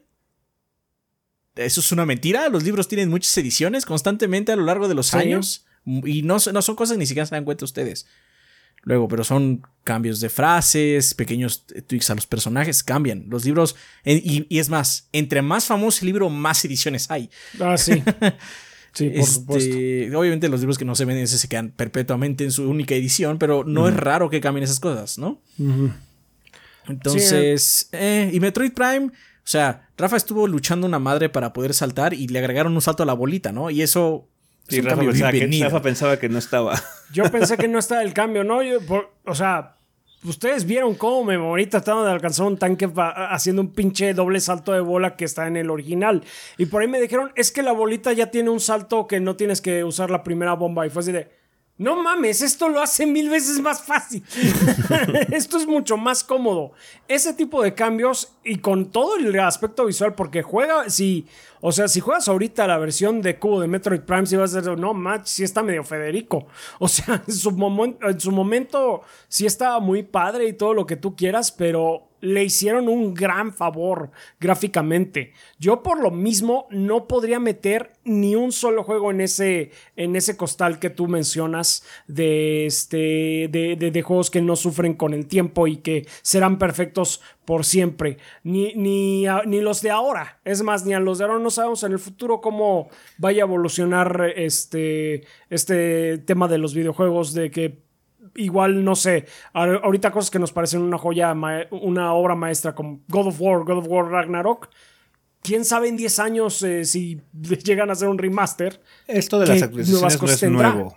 O sea, pasaron menos de 10 años y Nintendo decidió remasterizar sus primeros tres juegos de Mario. O sea, con la colección de Mario Ah, All Stars. Y había unos de Ninja Gaiden también, ¿verdad? De Super Los- Nintendo. la- que estaban muy mal hechos. La colección de, de, Sí, de esa Ninja actualización estaba mala. Ah, sí, sí. sí. Entonces, este. Sí hay actualización. O sea, tío, entiendo el concepto de la pureza del concepto original. Y sí está padre. O sea, yo puedo volver a jugar Plantas con Zombies. Puedo volver a jugar el Tetris original. Pero ya no son las mejores versiones de ese, de ese concepto Ujú. en muchos sentidos. Entonces, tío, sí, está padre. Es un concepto muy atemporal en muchos sentidos porque tiene muy pocas modificaciones. Se necesita muy poco para traerlo al presente. Pero no es enteramente cierto, siento yo. La verdad. Sí, sí, sí. Bueno, pues ahí lo tienes, Eric Reyes. Esa es nu- nuestra opinión. Em, Naraster Castle de Discord nos dice: Saludos gordos y banda. Se me hace curioso que nadie está mencionando el que fue nombrado el remake más solicitado según una encuesta en línea: Simpsons Hit and Run. Por mi Hay parte, mucha gente le- que lo quiere. Yo personalmente es porque nunca lo he jugado. No. No, no lo jugué en su momento, así No, que no, no, no. está Sí, en mi como- librería, en mi Sí, cabeza. como pues. yo sí podía jugar GTA. No Básicamente. sé. Uf. Pero es cierto, lo que No que más es cierto. Ya era grande, ya era grande, ya podía jugar GTA. Statement. Uy, sí, sí, básicamente. Ah, por mi parte le tengo cariño debido a que llevo casi 20 años jugando ese juego hasta la fe... Ay, perdón, hasta la fecha en mi PlayStation 2 y cada vez que tengo más esperanzas de que sea relanzado de alguna forma. No de que esté bueno, pero es algo. Eh, pero algo es algo. Solo tengo curiosidad en cómo podría ser retratado, puesto que la propiedad tiene un impacto cultural diferente al del 2003. Lo mismo podríamos aplicar en otros remakes, como podrían ajustarse a la cultura actual de ser necesario. Jackie Daxter, un poco de trampa. Naughty Dog parece ya querer descansar de The Last of Us, pero si le hicieron un remake gráfico a este juego y su primera gran obra, o sea, Crack Bandicoot, ya tiene su, su propio retoque. No veo por qué no retomar esa IP por mera nostalgia. Eh, podría Pues ser una porque cuesta dinero hacerlo y si no vende, no, no Sí. recuperas. Sí, O sea, Jackie Daxter tiene sus fans, pero no es como algo muy prioritado. Aparte trataron de hacer algunos, como el de Sly Cooper, y no pegaron. El Medieval tampoco pegó. Entonces, así como, tampoco. no vamos a gastar dinero. Igual llegan, o sea, no estoy diciendo que lleguen, pero definitivamente, pues, ¿qué les cuesta? Pues les cuesta dinero, lamentablemente. Sí, no, O sea, lo esa es la razón por la que no hay cosas. El 90% de las veces de cuando ustedes digan, es que ¿por qué? No entiendo por qué no hacen esto las compañías. El 90% de las veces la respuesta a esa pregunta es dinero. sí, dinero es, ahorita la nos cuesta mucho o no nos da. Sí, o no nos La filosofía de Sony ahorita no está como muy tirada a hacer ese tipo de lanzamientos. Ya ahorita Sony, todos sus first parties están enfocados en sacar cosas AAA. Entonces, si no los veo desviando recursos para sacar un trabajo decente, o sea, no nada más una remasterización, porque remasters ya hay, o sea, está la colección de Jackie Axter, uh, que te la dan si compras, creo que te la daban si compras un chat, porque yo la tengo y nunca la compré. eh, es posible que sea como un paquete de alguna otra colección. Creo que me la dieron cuando compré el Uncharted del el, Los Legacy, el de, el de Chloe, creo que me lo dieron. Entonces, eh, yo creo que ahorita con el Sony que tenemos, ellos consideran que ese remaster es suficiente. Sí, porque, o sea, el rumor ahorita es que va, a haber un remake o remaster o una pendejada así de Horizon, de Horizon este, Zero Dawn. Sí. Y así como, pues ese juego, o sea, no se ve tan bien como este Forbidden West, indudablemente, pero It's fine. Pero todavía se ve bastante bien. sí. It's fine. particularmente porque tiene una versión de PC que corre muy bien. Ajá, que ya corre, salió con problemitas, pero ya corre bien. Entonces. Pero bueno, ese es el rumor. De hecho, o sea, si algo va a, si algo va a haber, este, sería el de Horizon. Uh está muy volcado a esa zona de su historia, vamos a decirlo. Sí. Así es. Ah, sin embargo, creo que un Jack 4 sería mejor que regrese a la franquicia y la reinventa inspirándose en Uncharted, por ejemplo. Eso puede tratar de, eso, podría tratarlo de hacer. Un reboot. Nuevo Jack. Un reboot no estaría mal, sí. Sí, pero pues bueno, es más que nada porque también lo, hace Insomniac. O sea, Insomniac lo hizo con Ratchet Clank y el juego de Ratchet Clank está muy bien, pero desafortunadamente son juegos que no se mueven demasiado. Entonces tiene que tener el presupuesto y el scope ideal para poder funcionar. Para que Sony diga, sí, sácalo, básicamente. Y no importa que venda muy poquito. Ajá. Pues sí. Uh, continúa diciendo, hay muchos juegos que están perdidos en el tiempo y un remake podría ser la forma de regresarlos, así que puede ser difícil elegir los que más deseamos, entre nuestros favoritos y los que nos interesan. En mi caso, como Xenogears y Skies of Arcadia. No los conozco, pero tengo un profundo interés por hacerlo. Eh, mm. Opino o sea, oh. The Skies of Arcadia, igual me estoy equivocando, pero tengo entendido que de hecho salió primero en este Dreamcast, pero luego hubo una versión de Cubo. Xbox. Según yo hubo un Xbox. Bueno, según yo hubo una versión como extra que tiene algunos cambios. De hecho, algo de la historia. Creo que es Xbox. Es que vi un, vi un video en, YouTube. no, no he jugado Skies of Arcadia tampoco. Vi un video y decían que, de hecho, la versión original de. de, de ¿Cómo se llama? De. Ah, se me olvidó el pendejo nombre. Skies de Dreamcast. La versión original de Dreamcast, como que la historia estaba mejorcita por los cambios que habían hecho. Eran menores, dice. O sea, nada más es cuestión personal, dijo la persona que está hablando. Eh, pero este estaría padre regresarlo. Con Xenogears hay, un, hay, algo muy peculiar, ¿no? Porque. ¿Han jugado Xenogears ustedes? No. No, Xenogears no. El, juego está padre. Mm. Pero el, problema es de que. PlayStation? ¿El, de, PlayStation 1? No, sí, sí, el, juego está padre. Pero el problema es que juegas el primer disco y es un RPG con sus cosas y todo, pero es un RPG más, más tradicional, ¿no? Pero porque hubo pedos ahí entre el desarrollador, entre Square, que era el publisher, este, cuestiones de tiempo y no querer como compartir la historia, el segundo disco está comprimidísimo, porque es más como ya una novela visual con algunas peleas. Entonces está, ese juego está raro raro. o sea, raro en el sentido de que cambia mucho el segundo disco al primero, ¿no? Si quisieran hacer un remake, definitivamente tendrían que hablar con los de Monolith Soft, que es de Nintendo aparte. Porque es lo mismo que hicieron Xenosaga y obviamente Xenoblade ahora, ¿no? Sí, sí, sí, Entonces tendrían que hablar con él para, pues, como tener que reestirar esa sección 2 para que no se sienta tan extraña. Porque hay mucha gente que le encanta ese pedo de la parte 2 pero estamos hablando a niveles final de Evangelion, ¿eh? Entonces, mm. tienes que estar muy metido en ese pedo para que te guste. No, es que Ace of Arcadia tiene un problema y es que tiene una, una este, IP que es como una especie de continuación espiritual que es Valkyria Chronicles.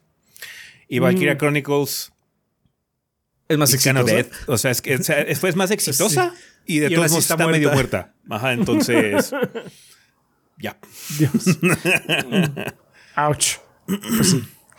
Ah, muy bien. Bueno, pues continuando. Eh,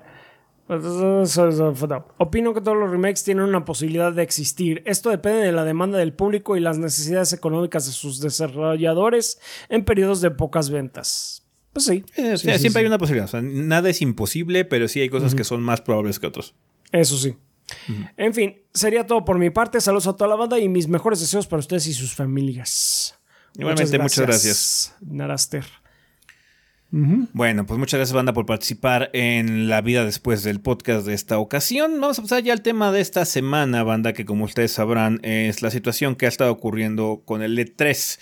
Em, eh, básicamente, en resumidas cuentas, el E3 del 2023 ha sido cancelado. Eh, este evento que se iba a llevar a cabo el verano, desafortunadamente ya no va a ocurrir. Y fue una situación que se fue llevando a cabo paulatinamente durante las últimas semanas, más que nada por una serie de rumores que empezaron a ocurrir con respecto a compañías que ya estaban saliéndose del evento, más que nada por la confirmación de que de nueva cuenta PlayStation, eh, Xbox y ahora Nintendo tampoco iban a estar eh, eh, iban a formar parte del E3.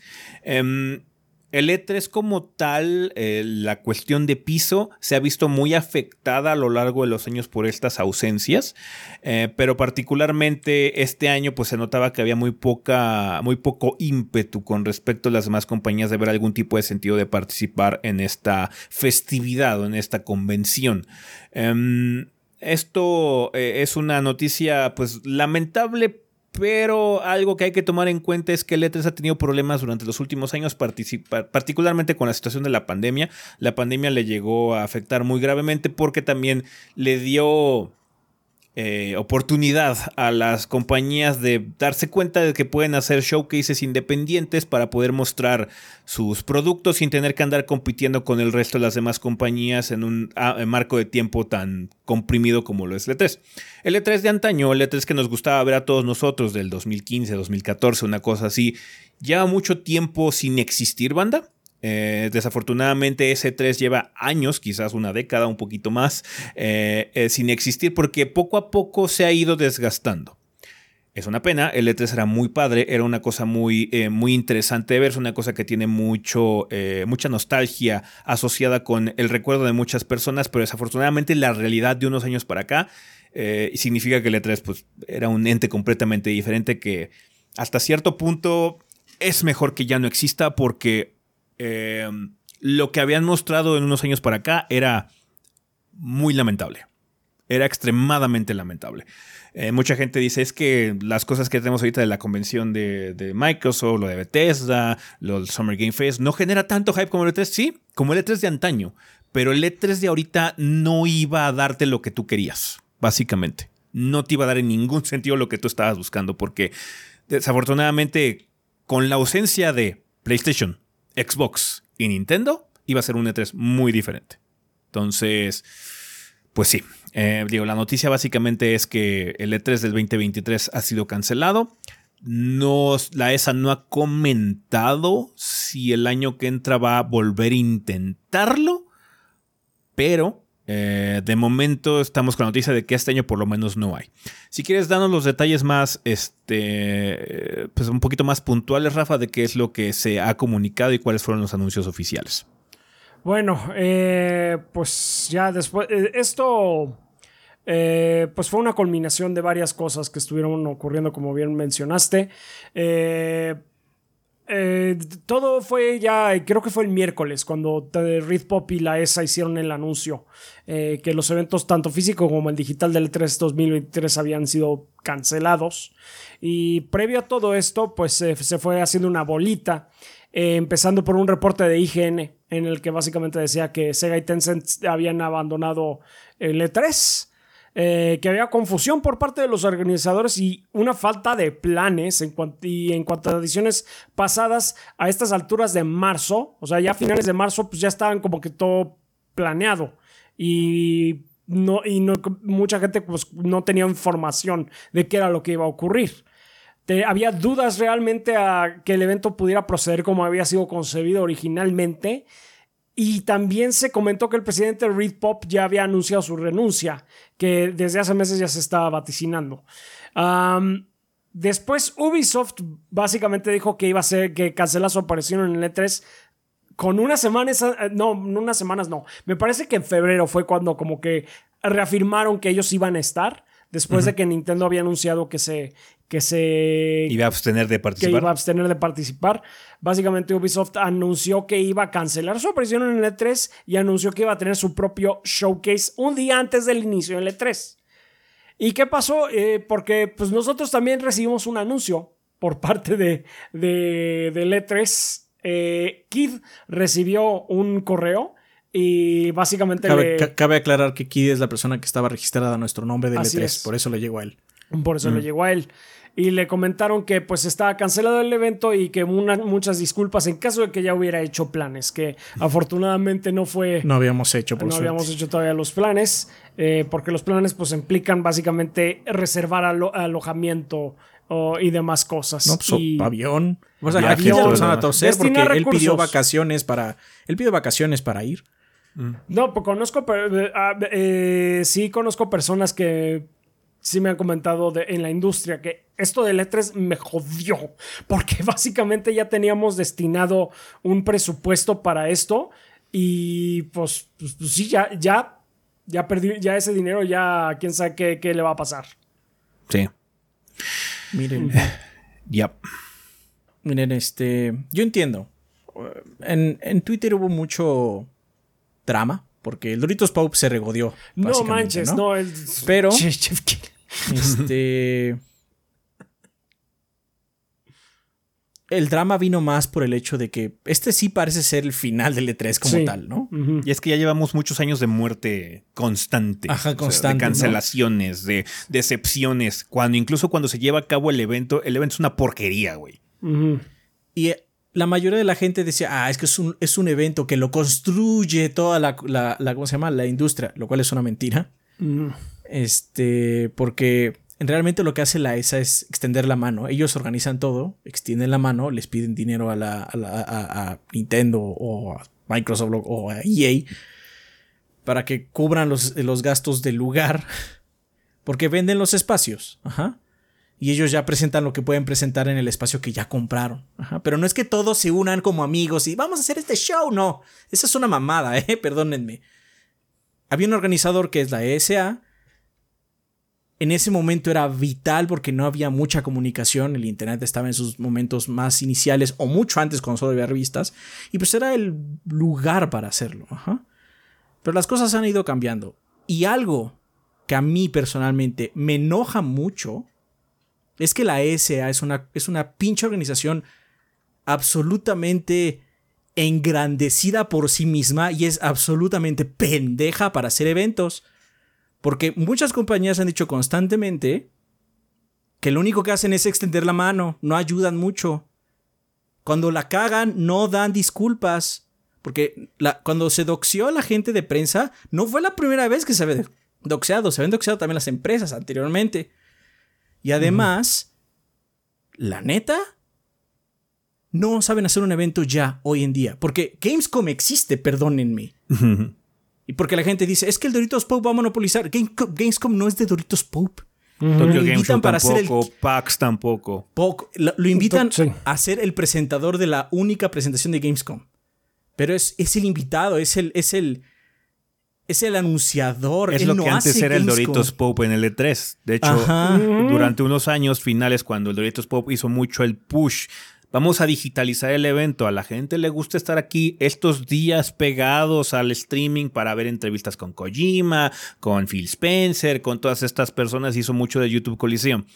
Doritos Pop tuvo la providencia de decir, ¿sabes qué? La cosa va a ser digital.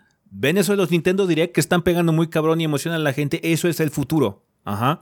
Entonces, cuando hubo la ruptura con Geoff Kinley y el E3 fue cuando fue el desmadre, cuando empezó básicamente la cabida, porque No sé quién esté metido ahí en la ESA, que es lo que le estaba comentando, que en unos años vamos a ver quién fue el, básicamente el responsable, o que, cuál fue el grupito responsable, porque seguro ahí hay mucha incompetencia en los directivos que no comprenden realmente que sí, hay cabida y lugar para un evento presencial. Indudablemente la gente va a querer estar ahí en una convención padre y todo el sentido, pero tienes que trabajar un balance muy delicado entre ofrecerle cosas padres al público y también ofrecerle a los responsables, que son las compañías, un buen plan, un plan atractivo para que decidan presentarse. Por alguna razón, PAX es PAX. Por alguna razón, la semana pasada fue Yoshida a presentar Final Fantasy XVI en PAX. Porque ese poder de atracción no lo tiene el E3. Hay algo el E3 mal en la ESA. es solo nostalgia. Mucha gente Sí. está muy enojada y se enojó con nosotros. Es que a ustedes les, les encanta que se haya muerto. No me encanta. De hecho, odio que se haya ido. Pero odio el que se haya ido hace, hace 7, 8 años. El de ahorita es una organización absolutamente egoísta que no entiende qué es hacer un pendejo evento. Ajá, porque aparte, los muy imbéciles siempre se les ocurre hacerlo en California, donde no hay hospedaje. Los Y Ángeles. los centros de convención son, perdón, Los Ángeles y, y, pues, es California. Este, y Sí, los sí, centros es. de convenciones son carísimos. Si tienen pedos de dinero, háganlo en Las Vegas. Como un montón de otros eventos y el hospedaje abunda, abunda. ¿Por qué creen que el Evo es en Las Vegas? Porque tienen mucho dinero antes. Ahorita es de Sony, pero el Evo era independiente. Y ¿Por se qué lo hacía en hacían Las ahí? Vegas. ¿Por qué lo hacían ahí? No es porque fuera el centro de nada, es barato. Es barato y hay mucho hospedaje. Ajá. Las Vegas es una ciudad hecha para ese tipo de cosas. Entonces depende de que haya constantemente ese tipo de convenciones. O sea, hay convenciones ahí de las cosas más mundanas y de industrias pequeñísimas. Así como si Así la es. convención de tapones de alberca. Entonces, No, va- la neta. no, además, oye, ahora sí, para o la sea, no, yo, yo sí siento que esos güeyes se merecen que ahorita no podamos confiar en ellos. Sí. Simple y sencillamente porque han demostrado desde hace muchos años que son muy incompetentes. Sí. Son muy incompetentes y es una incompetencia que la gente se la traslapa porque nada más dice E3. Sí. Y eso Sí, sí, sí. me desespera porque lo único que es es nostalgia. Suma nostalgia. Entiendo, el E3 es muy importante o era muy importante y me encantaría que regresara a esa época. Me encantaría que tuviera los niveles que tiene Gamescom, que es una que es una que es una presentación mucho más importante hoy en día y que sí va gente del público general, que es lo que intentó el E3 y nunca logró. Sí tenían abierto, pero siempre todo el mundo se quejaba. Las quejas de Gamescom son mucho menores y estaban abiertas al público desde hace muchos años. Sí, no, ba- ba- banda, pero la gente que sí está diciendo que nosotros que estamos muy contentos y que nos regodeamos y demás, o sea, banda, piénsenlo, yo fui al E E3 2019 y no oculté lo bien que me la pasé ahí. Fue, fue, ha sido de los momentos cúspide de, eh, para mí en este proyecto. Poder haber asistido al E3 y haber estado en chinga con Kid esos días haciendo los podcasts improvisados desde el cuarto de, de hotel en la noche. Estuvo increíble, me la pasé eh, genial. Y aún así, no puedo, no puedo negar, no puedo decir que eh, fue un E3 que la gente que ya estaba acostumbrada a ir y todo dijo, esto es de lo más pinche que he visto. La gente estaba enojada con, el, eh, con lo que se había presentado ahí. O sea, yo estaba muy contento, pero pues no podemos tampoco, porque yo esté contento no voy a decir que es la máxima experiencia y que, que y pues si se murió, mm, sería hipócrita de mi parte estar, eh, no sé, triste o enojado, lo que fuera. Mm, Ya iba en declive. Es una lástima. Yo sí estoy triste de que se haya ido. Me hubiera podido, eh, gustado poder eh, repetir esa experiencia. De, de veras que sí. Pero nada más no estaba dándose nada de esto. Mm, y Digamos no es- que sí. lo que ha ocurrido a lo largo es que la situación es que los organizadores, como hemos mencionado, no se pudieron adaptar. No quisieron adaptarse por la necedad de que, sí, o sea, entiendo muy bien la fijación de querer hacer el evento en piso. El evento en piso es el verdadero E3. Ujú. Lo que la gente más recuerda del E3 o la expectativa que tiene del E3 Eso. son las conferencias. Las conferencias ahora lo que va a pasar es nada más que no van a estar pegadas una tras de otras porque por un lado está bien y por un lado tiene un aspecto oscuro. Por un lado está bien por el hecho de que no va a tener que competir eh, el juego pequeño, el juego mediano, el juego que no es tan popular, el juego nuevo con los anuncios de Sony, Microsoft y demás que se van a llevar a cabo con horas de diferencia. ¿ah? Esa conglomeración de tanta información era padre para el público porque era un, un, este, eh, un completo desborde de cosas y de hype, pero al final de cuentas se podía traducir en un colapso económico para algún proyecto que no tuviera tanto marketing detrás o que simplemente se perdiera entre el mar de anuncios, ¿no? Por un lado, está bien para el proyecto de los desarrolladores, pero por otro tiene su parte oscura, que es la otra mitad de la consecuencia de esta situación. Las compañías, como les hemos mencionado, estas de videojuegos, son muy adictas al control. Quieren tener control absoluto sobre el mensaje que les van a mandar a ustedes. Y cuando pones en juego esa situación es cuando empiezan a echar el grito al cielo. Entonces, le es más cómodo y práctico a estas compañías tener un control absoluto de cuándo hacer el anuncio. ¿Sabes qué? Junio no me parece una buena época porque no tengo el demo preparado, no tengo bla, bla, entonces me voy a esperar hasta agosto. PlayStation. Eh, em, prefiero hacer una eh, presentación un poquito más corta o enfocarme en un título nada más, como lo hizo Nintendo en el 2017 con, 2016 eh, creo que fue con Breath of the Wild. Em, bla, bla, bla quiero hacerlo en mi propio venue, con mis propias reglas, que aunque estén ahí al lado, Microsoft. entonces las compañías quieren tener ese control absoluto. Que ese tiene el aspecto oscuro porque el E3 también era una oportunidad para que la prensa fuera a probar, fuera a jugar, fuera a preguntar. Ajá. Ahorita no tenemos ese aspecto que es lo más importante y lo más triste que se va a perder, porque lo que vamos a tener con estas presentaciones que van a venir en el verano, nada más va a ser la presentación del gameplay, que no vamos a ver qué tan cierta sea o qué nos están ocultando estas compañías, y el bono de preorden, y ya.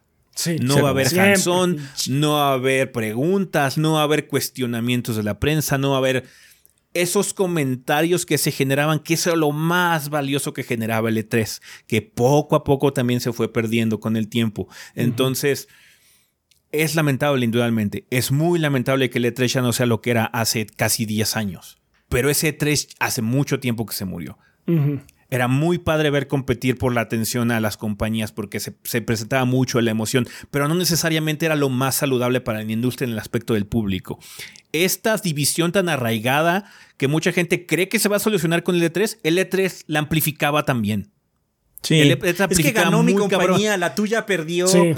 Entonces, no, esa no es la solución. Esta situación tan horrible que hay en redes sociales de simplemente chingar al contrario nada más porque le gusta algo diferente a ti, no se va a solucionar con letras. No. Porque no nos íbamos a agarrar de las manos todos a cantar Kumbaya, en nada más porque en tres días Sony, Microsoft y Nintendo iban a presentar sus productos. No iba a ser el mismo desmadre, pero todavía más eh, eh, brutal porque iba a ser en una cantidad menor de tiempo. Entonces, eso es lo que pasaba también era muy padre. Era muy padre ver ese anuncio de Final Fantasy VII Remake, el demo de God of War, cuando Microsoft anunció este, lo de la backwards compatibility, todo este tipo de cosas. Son muy padres verlas en vivo, ver la reacción de la audiencia. Se genera una emoción muy particular.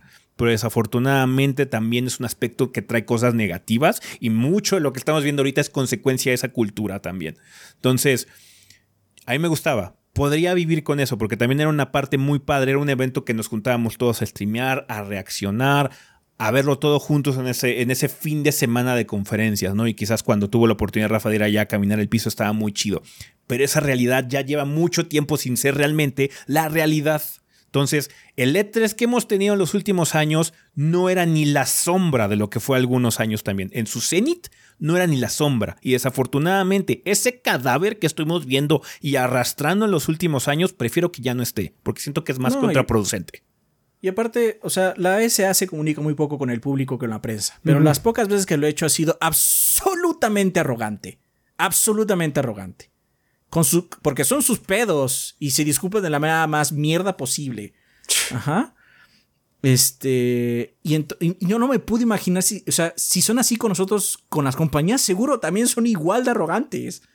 Es que nosotros somos el E3, chinga tu madre, no te necesito. O sea, sí los veo, porque es que es dinero, banda. No, no son tres pesos. Entonces, yo creo que si el E3 tiene que regresar, toda esa gente pendeja de la SA tiene que cambiar. Porque, o sea, no hay otra. Y tienen que ver cómo mejorar la situación para que sea un evento que funcione. Porque si no, nada más vamos a estar arrastrando el cadáver 10 años más, ¿eh? Sí. Hay, hay lugar para un, un E3, pero tiene que ser un E3 con una visión muy distinta, porque si es muy padre estar ahí en piso, el aspecto de que tenga acceso a la prensa y tenga que andar dando vueltas por ahí, opinando y reaccionando y realmente teniendo sus manos en el control es un aspecto muy importante, es muy valioso. Más allá de las conferencias, más allá de las presentaciones, eso es muy valioso porque ahí hay información para ustedes que va más allá del mensaje tan controlado que le quieren dar todas estas compañías, porque todas son iguales, todas te quieren vender ese producto con mucho humo y con muchos espejos para que tú preordenes y lo compres sin preguntar y sin dudar. durante las preguntas es cuando supimos que el Xbox solo podía ser online. Todo el tiempo. Durante esas preguntas supimos problemas de otros juegos. Y cosas padres que se les fue durante la presentación también. ¿Por qué? Porque pues también tienen trailers de dos minutos. Ajá o tres minutos. Si acaso uno tiene 15 si es un juego muy grande, pero todo tiene que ser muy condensado. Entonces, cuando ya le preguntas al desarrollador o a la cabeza de algún estudio o de empresa y te dice más detalles, empiezas hasta tú también formarte la idea de lo que está realmente sucediendo, no nada más es un trailer. Pero eso también se fue muriendo. Ajá. Entonces, yo también estoy triste que el E3 no esté. El de hace muchos años. El de ahora, la neta, me vale, me vale que se haya ido, porque no, vale, no valía la pena ya. O sea, ¿se acuerdan cuando hubo una pendeja presentación de 2K que era como la junta vecinal? O sea, ah, ese tipo de pendejadas. Eso la junta de irreal, irreal, irreal para una organización que lleva años haciendo un evento. Un stream conjunto con eso, de que es que veía y 2K iba a tener una presentación. Bueno, pues vamos a ver qué es y la empezó a hacer. Era un Zoom. No, pues esto es una reunión de Zoom. Yo pues, ¿qué, qué, carajo estamos haciendo? Ahí tienen la culpa tú que y ahí tienen la culpa también la ESA por mm. falta de organización. Mucho de lo que se ha comentado, lo que dicen los Red Pop es también que hubo muy poca comunicación.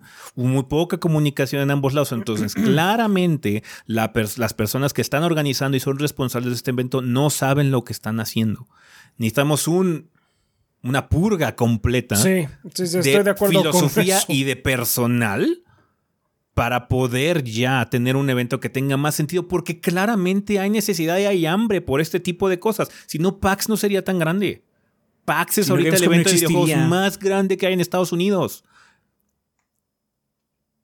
La gente quiere sentarse y estar ahí una hora con Naoki Yoshida viendo que puedes acariciar al perro en Final Fantasy XVI. Ajá. Quiere una hora de Starfield, de gameplay, lo que quieren esas cosas. Pero desafortunadamente ahorita la gente que estaba responsable y la que nos lo solía dar hace un pésimo trabajo. Entonces, sí se puede. Sí hay cabida para este tipo de eventos, pero necesitamos que otra gente lo haga. Sí. Punto. O sea, que otra gente lo haga. Y no estoy diciendo que lo haga el Doritos Pope, ¿eh? Él ya tiene su propio evento, tiene el éxito que él dice que está bien, chingón. Necesitamos que más personas hagan otro. Ajá. Quizás Pax pueda eh, aumentar todavía su alcance, no lo sé. Ajá. El chiste es que está padre tenerlo, pero. O sea, tienen que hacerlo bien. No, si lo vamos a tener que esté bien. Porque, o sea, si vamos a tener el E3 de los últimos 4 o 5 años, eh, bueno, cuando hubo, no olvídalo. Olvídalo. La verdad no. Porque sí, ya. Ese, ese, evento no es lo que solía ser y lo que extraña a la gente, esos míticos E3 de los 2000, de inicio de los 2010, ya no existen desde hace muchos años. Estamos en el 2023, banda. Entonces, yo, yo, yo estaría el primero en apoyar la idea de que regresara algo de la magnitud de lo que tuvimos en 2010, 2011, lo que sea. Oh, es más, nosotros siempre hemos apoyado el ir al E3. ¿Ustedes creen que nos, que nos sale gratis hacer todo lo de Kid? No, nosotros lo pagamos de nuestro bolsillo. Ajá, del bolsillo del, del, del proyecto. Ajá. ¿Por qué? Porque creemos que es importante. Y luego nos salen con la mamada un mes antes de que salga el evento. Ay, perdón, es que quizás hicieron planes para venir, pero no va a haber evento. Afortunadamente ya habíamos hecho nosotros varios etras anteriormente y ya no solíamos esto porque ya para inicios de marzo empiezas a hacer agendas. Empiezas a decir quién va a estar, cuándo vas a ir, a qué horas tienes que estar con Capcom, a qué horas tienes que estar con Microsoft ya no la solíamos y por lo menos no hicimos el gasto del hospedaje, no hicimos el gasto del vuelo. No, y también pues, el Kid luego también se la rifa muy cabrón. Kid también luego hace muchas cosas de que nosotros luego le pagamos después o cosas así porque sabes que ya encontré el boleto ahorita barato, lo compré y luego me lo reembolsan. Claro que sí, ajá. Afortunadamente no hicimos nada de eso. Pero hay otras compañías que seguro sí lo hicieron. No, sí, sí, sí, sí. sí y las muchas hay, sí las hay. se arriesgan, muchas se arriesgan, que son pequeñas como nosotros, se arriesgan porque vale la pena en teoría.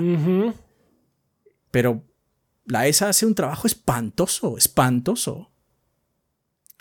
Entonces sí, em, es muy difícil, o sea, ya, es posible, es posible que el año que entra regrese. Es posible que con un, con un cambio muy drástico de filosofía, eh, de, mm, de enfoque, el E3 pueda volver. Ojalá lo haga, porque estaría muy padre que lo hiciera, pero la organización y el evento que están ahorita allá, en Los Ángeles, no funciona. Simplemente no funciona. Podría ser este el último clavo del ataúd y el E3 va a desaparecer. Es una verdadera lástima. Lo vamos a lamentar siempre. Pero es porque ya lleva muchos años muerto realmente como todos lo recordamos, como todos lo tenemos en la memoria. Ese 3 ya no existe desde hace muchos años. Ah, entonces, sí, em, es, es- digo, es- es lamentable. Es, es un enojo, es una frustración, es una tristeza muy profunda, pero también debe haber un ya basta, porque no podemos estar aquí eh, tratando de Solapando. revivir a, un evento y tratando de comprometer tiempo, espacio, lo que sea, cuando realmente no vale la pena. ¿Por qué seguimos este jueguito todos estos años? Ya basta. Claramente lo que sea que esté ocurriendo ahí no está funcionando. Entonces, supuestamente este era el año, porque de hecho Reed Pop, que era la, es la compañía responsable también de, de la organización de, de PAX, me parece, eh, era la que se iba a encargar este año. Entonces había mucha esperanza de que se volviera y que fuera el inicio. Quizás este, este año no iba a estar así como chingón, pero por lo menos iban a ver los indicios de que, ah, bueno, para allá va el evento. En, algunos años va a retomar fuerza otra vez. Pero pues claramente hay algo más ahí, porque la organización la experiencia está ahí, pero la, la parte que no funciona claramente no la han removido y esa es la parte importante que hay que quitar y nomás no se va. Entonces sí. Es triste, indudablemente es triste, pero también si vamos a seguir haciendo estas mamás, mejor que ya no exista, mejor ni lo intenten, güey, porque si van a hacer estas pendejadas y cancelar un mes antes, dos meses antes de que se lleve a cabo el evento, pues váyanse al carajo, para qué No sé. chingados. Sí, ¿para qué? ¿Para qué? Ah, pero ¿por qué perdemos el tiempo? Así de sencillo. Y me, me- me- me da tristeza. Yo estoy muy enojado. Y es, es- es- es un mix de emociones horrible porque me gusta el E3 o me gustaba el E3, Ujú. pero también trata a la gente con la punta del pie. Ajá, desde el más chico hasta el más grande. Entonces, pues también que se vayan al carajo ellos entonces. Ajá. Arreglen su desmadre, No, básicamente. De hecho, voy a decir que, que, que el Doritos Pope se esté regodeando de la forma que lo está haciendo. Tampoco es porque sea, o sea, sí es un poquito mierda, pero no es. sea, es mierda, se- indudablemente. Es mierda, indudablemente. Pero él les Pero dijo. eso también es porque él les dijo. Y cómo le. Básicamente le trataron su, eh, su advertencia de que vamos a tratar de irnos por este camino. Lo, lo corrieron. Fuera de aquí.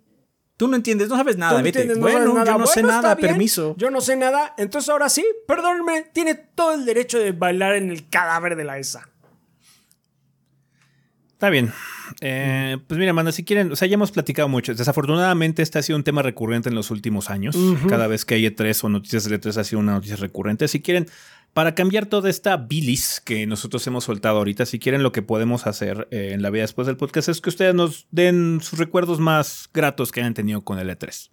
Si tienen alguna memoria de alguna conferencia en particular, algún demo, alguna presentación, algún año quizás ustedes pudieron ir porque estaban, estaban en Estados Unidos, lo que sea, se colaron, eh, lo que sea, cuéntenos sus experiencias más padres del E3, porque vale la pena recordarlo porque fue una, fue una cosa padre, indudablemente es una cosa padre y entiendo mucho el cariño que tienen las personas. Entonces, si queremos celebrar eso en la vida después del podcast eh, de la siguiente semana, porque pues, claramente lo que ocurrió ahorita es un- una muestra más de incompetencia que desafortunadamente simplemente ya pasó. Entonces vamos a tratar de cambiar un poquito el tono eh, o la vibra, tratando de recordar las partes que significó para todos ustedes, porque entiendo muy bien el cariño que se le tiene. Eh, al evento. Entonces vamos a celebrar eso si quieren la siguiente semana eh, en la vida después del podcast. ¿Qué les parece? ¿Va? Entonces déjenos sus pensamientos del, para el tema de la semana, de sus recuerdos más gratos que tengan del E3 y ya platicaremos de eso y pues también nosotros contribuiremos con los nuestros ahí para platicar un poquitín sobre el E3 de una forma un poquito más positiva en ese sentido para cuando, cuando estaba vergas, antes de que cambiara, hombre. Mm. yo me encontré gente del gordeo allá en el 2019. Perfecto, pues si quieren con esto terminamos el tema de la semana, vámonos a comunidad.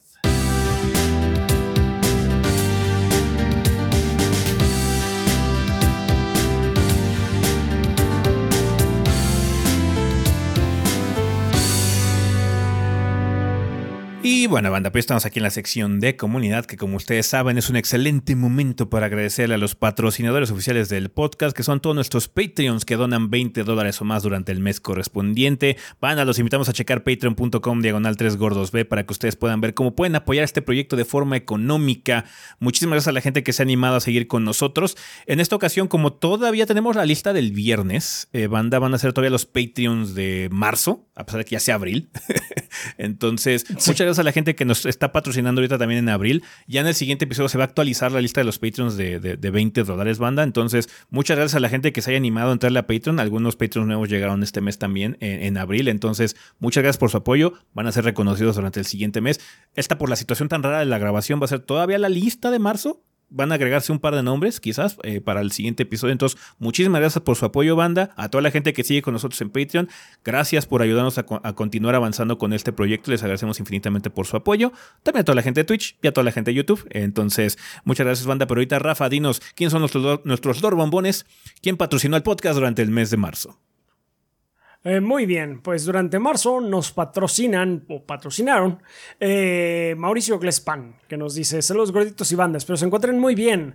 Soy Mau Glespan, staff de Technologic PC Gaming and Workstation. Nos dedicamos al ensamble y venta de computadoras, ya sea desde una PC para ver el podcast de los 3 que ve hasta una PC ultra potente para correr el increíble remake de Resident Evil 4 y ver el perfecto cutis de Leon, pero ahora en 4K haciendo parries con una motosierra con un corta uñas.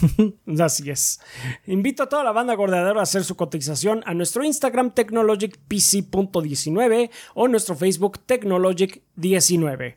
Y recuerda, si mencionas que si mencionas que eres de la banda gordeadora al momento de hacer la compra de tu PC, te vamos a dar un periférico de regalo. Radicamos en la Ciudad de México, pero hacemos envíos a todo el país. Pregunta, ¿les gustaría un gabinete de PC con alguna temática de alguno de sus videojuegos, película o anime favorito?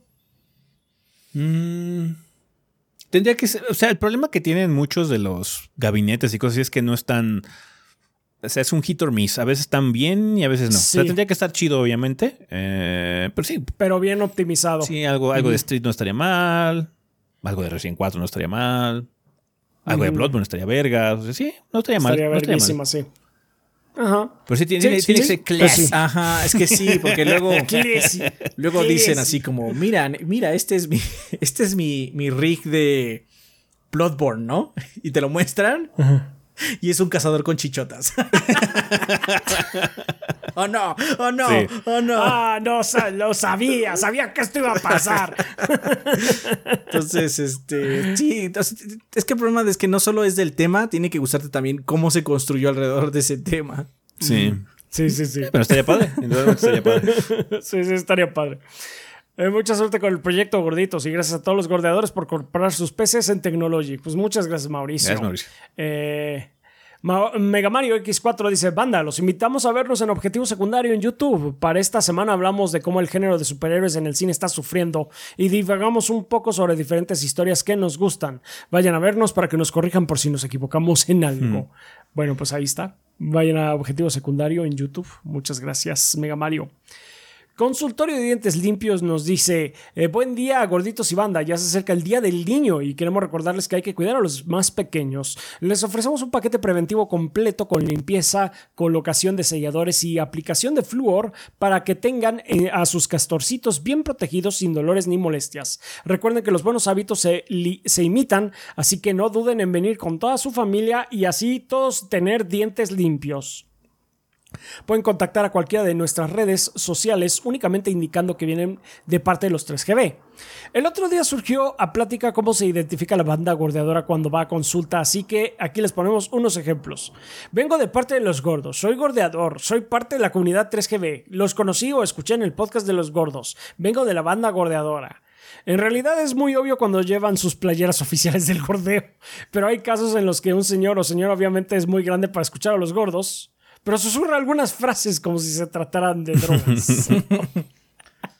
Nice. Los En fin. me enviaron.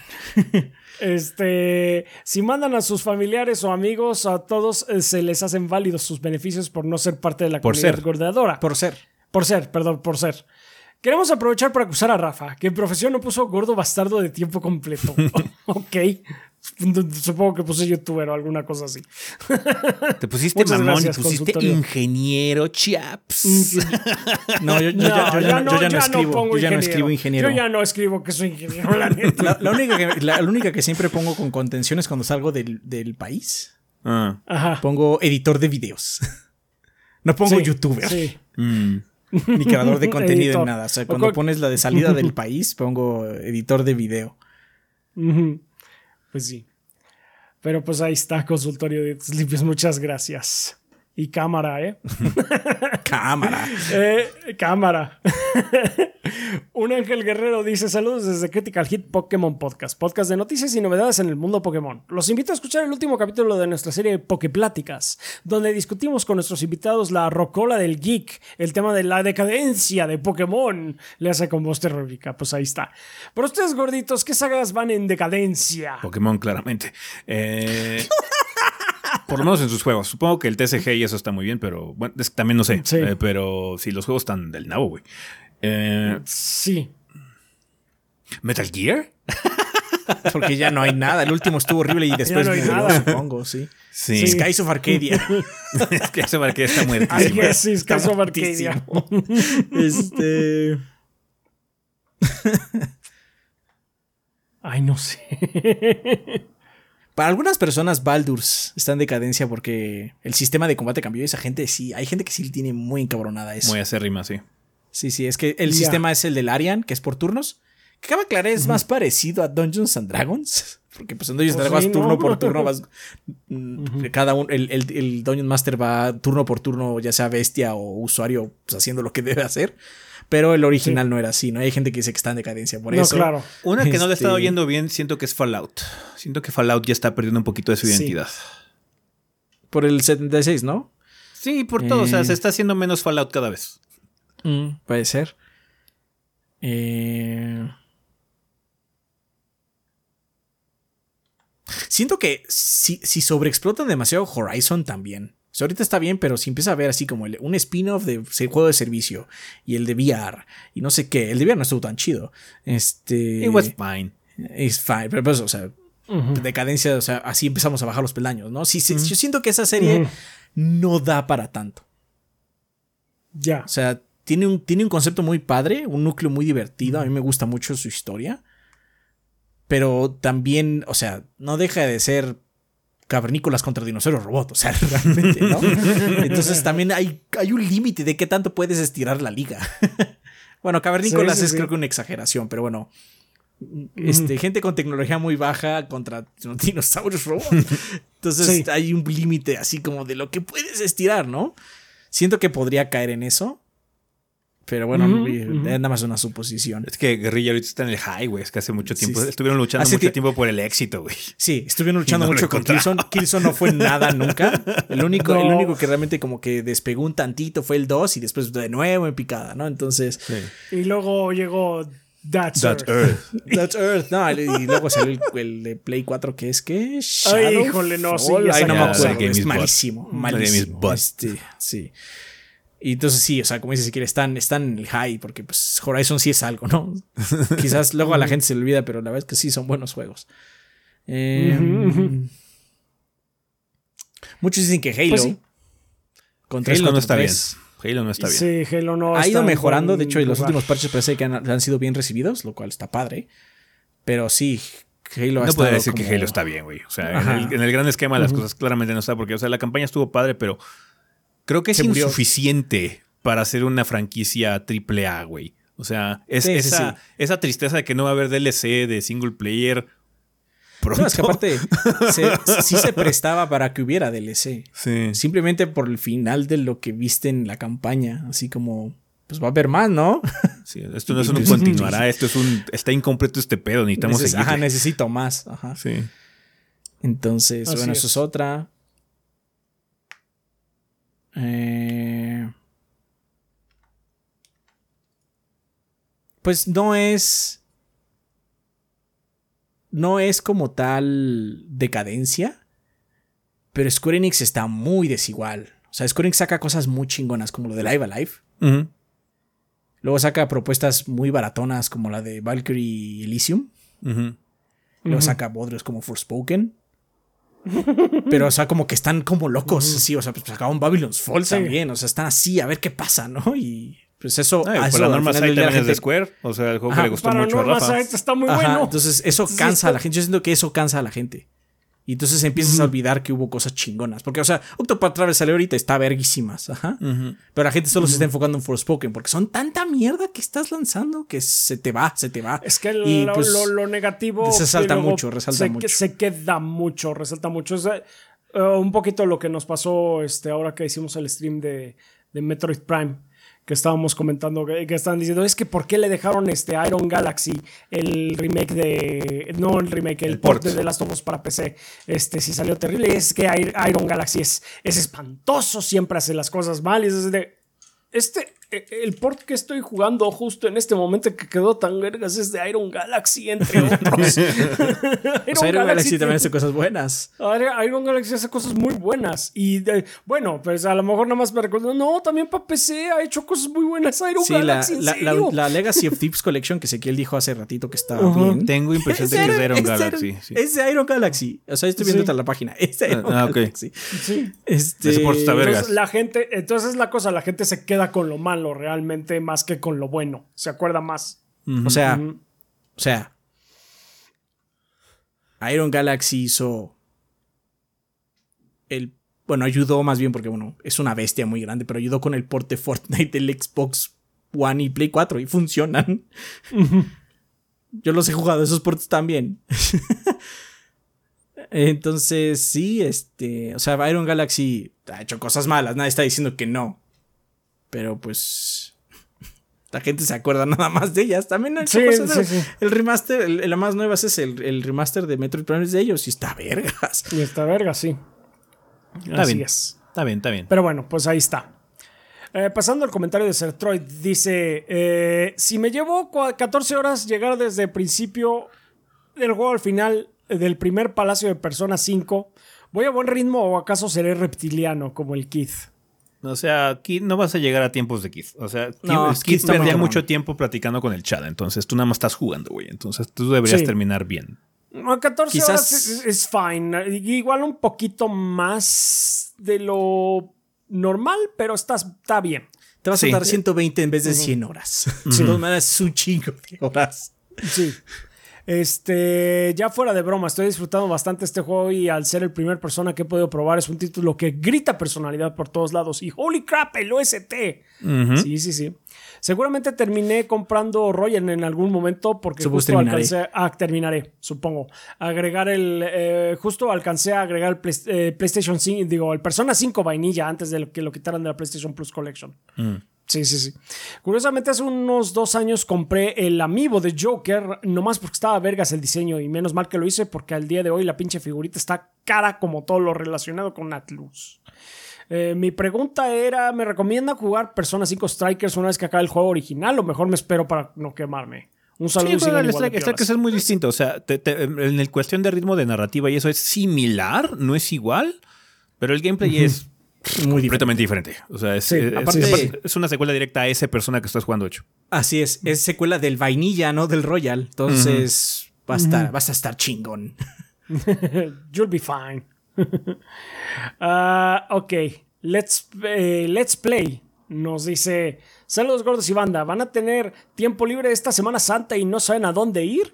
Tu casa, Let's Play, abrirá toda la semana. Contamos con varios juegos. ¿Eh? Que yo no voy a Trabaje, Semana hombre, Santa. trabaje. Sí, sí, no. ¿qué, Semana Santa, ¿qué, ¿y eso qué se hace en esos días? Trabajar. Contamos con varios juegos de mesa, rol o diferentes wargames.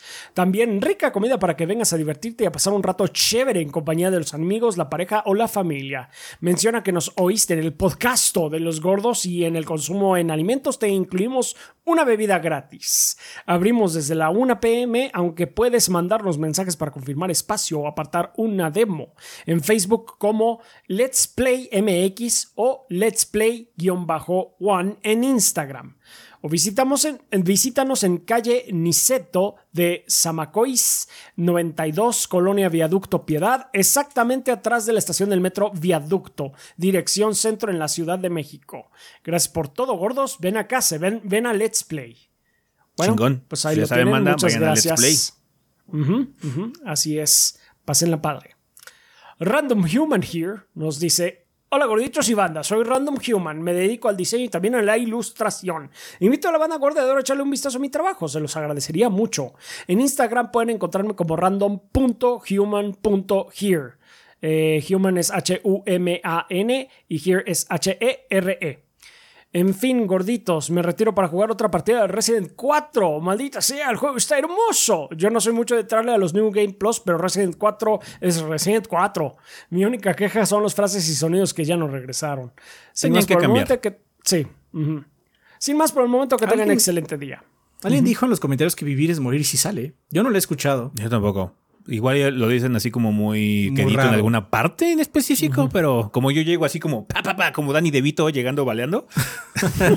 yo llegué. sí, sí, bailar a todo el mundo. Está bien. Está bueno. Andrés Jiménez Ortega dice: Hola gordos, espero que estén bien. Haciendo uso de mi soborno, aquí le diré, pues no soborno, aquí diré que a mí me encantaría un remake de Mass Effect 3. Es un juego sólido, sin duda lo amo con todo mi corazón, pero un apretón más de tuercas lo llevaría al siguiente nivel. Saludos, ese mándame un ahí va el barril, golpe avisa. Y el barril, Yo golpe, compraría- avisa. Yo compré una versión solo del multiplayer. Sí. Sí, Puedes jugar el falta multiplayer sí. en Xbox. O sea, eh, hay gente jugando el multiplayer de Mass Effect 3 con la versión de retrocompatibilidad de Mass Effect 3 del 360. Entonces ese multiplayer sigue vivo. Wow. Ojalá. Lo haría nada más por el multiplayer. Sí, nada Sí. más le falta eso. O sea, si vas a hacer un remake, tienes que ser de toda la saga. O sea, tienes que ser de toda la trilogía, no nada más del 3. Sí. Sí, es que el juego es parte final de algo más grande, ¿no? Por eso la collection fue Muy buena. más fácil para ellos, supongo. Sí, sí, sí. Así es. Muy bien, pasando al comentario de Shadow Ryujin, dice: ¿Qué hay gordos? I goofed y apagué la alarma que me recuerda mandar mensaje.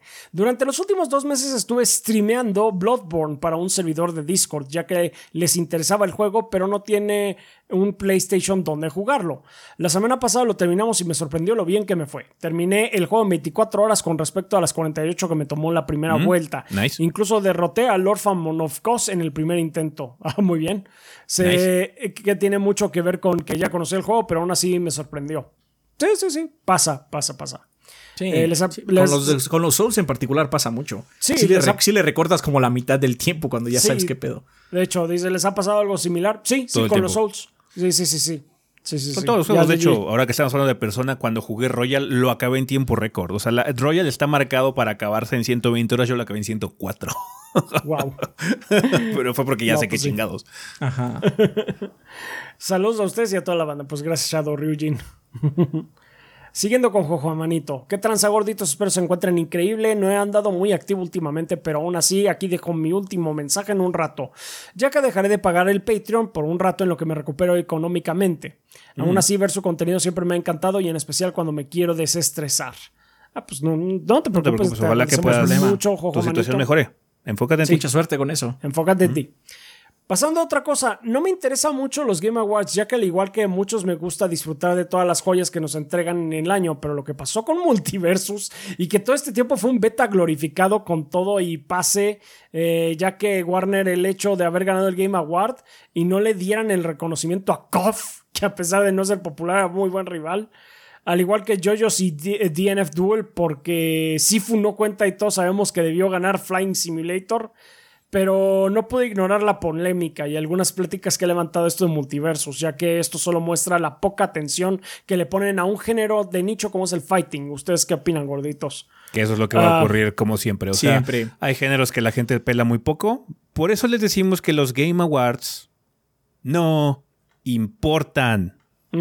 Porque realmente el jurado, la gente que decide, esto es un concurso de popularidad. ¿Cuál era el juego más popular de peleas ese año? Multiversos. Que había otro mejor, probablemente. Pero pues, ¿cuál va a ganar? El popular, güey. El Popular. popular. Sí. Sí, porque aunque es prensa, pues nada más pueden votar también por lo que jugaron. Mm. Y si hay un género que está poco representado en la prensa, es el de peleas. Es el de peleas. Es como, es como la categoría de animación en los Oscars. O sea, ni siquiera nosotros, nosotros de esos que estuvieron, pues realmente, ¿cuáles jugamos? Nada más KOF. Y Porque no pudimos. Y el, o sea, el KOF y, ¿Y Sifu? Multiversus. ¿Y Sifu, güey? Sifu, Sifu, O sea, pero- sí, y Sifu, perdón. pero, el, Claro, de peleas. pero el DNF. No, el, Duel, el hecho de que Sifu se- esté ahí significa lo poco que les importa, güey. Sí, lo poco que sí, les vale Bueno, pero nosotros hubiéramos votado por KOF. Sí, Sí. sí, o sea, si hubiera estado en nuestras manos, sí, KOF, sin dudarlo. La. Pero también es porque no jugamos los otros. O y sea, porque no jugamos de NF Duel. Yo no jugué de NF Duel. Mucha gente dice, no, pues que está muy padre, y que quién sabe qué. Yo el que pude jugar fue KOF. O sea, y nosotros realmente sí somos, siento que de, de, de, eh, uno de los lugares en donde más le tratamos de meter a los juegos de pelea. Y aún así fallamos O sea, muy cabrón. y- así todas esas fallamos. no- ven todas esas noticias que hicimos de lo de Kof hace ratito, banda. Ha habido un chingo de anuncios de Tekken 8. Y no hemos hecho ni uno solo. Ajá. Ah, sí es cierto, porque en el Tekken 8 anunció que va a estar Ascandaria también. No hubo reseña Se de me Melty Blood. No hubo reseña de Melty Blood, sí, ni, ni No hubo, re- nada ¿hubo de eso. reseña de Grand Blue. De o solo Blue, streams. O solo streams. No, sí hubo mini. Hay mini. Ok, ok. ok. Hay mini recomendación de, de mía, de, de, final. de tu parte. ok. Sí, de mi Sí, parte. Pero, o sea, nosotros, digamos que le movíamos más y aún así no cubrimos. No, y aún así no cubrimos. lejos. Sí. Ni de lejos. Es que hay, que hay jugarle mucho para. Hay que estar muy Hay metido unos- en ese mundo. Hay que estar muy metido Sí. para saberlo. Entonces, Sí, sí, sí. Así es. Sin más que decir, nos veremos en un buen rato acá en Patreon y que tengan un grandioso fin de semana. Gracias, Juan Gracias. Juanito. Muchas gracias por todo. Suerte con todo. Mucha suerte. Guillermo Contreras dice, ¿qué tal gorditos? ¿Es Adrián la app de inteligencia artificial del proyecto? Lo digo porque ese solo le dice que haga la portada del juego y de la reseña con la única instrucción de que quede chingona.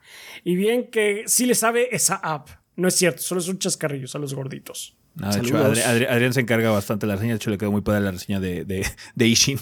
Me acuerdo que nos Ah, la sí. mostró y dijo, ¿ven algo raro? Y nosotros así de... No, pues es que veo que at-" esto está muy extraño. Ah, ni siquiera se están fijando en la parte que me importaba. Bien se hecho. están fijando en la parte Bien hecho. Está bien, quedó bien.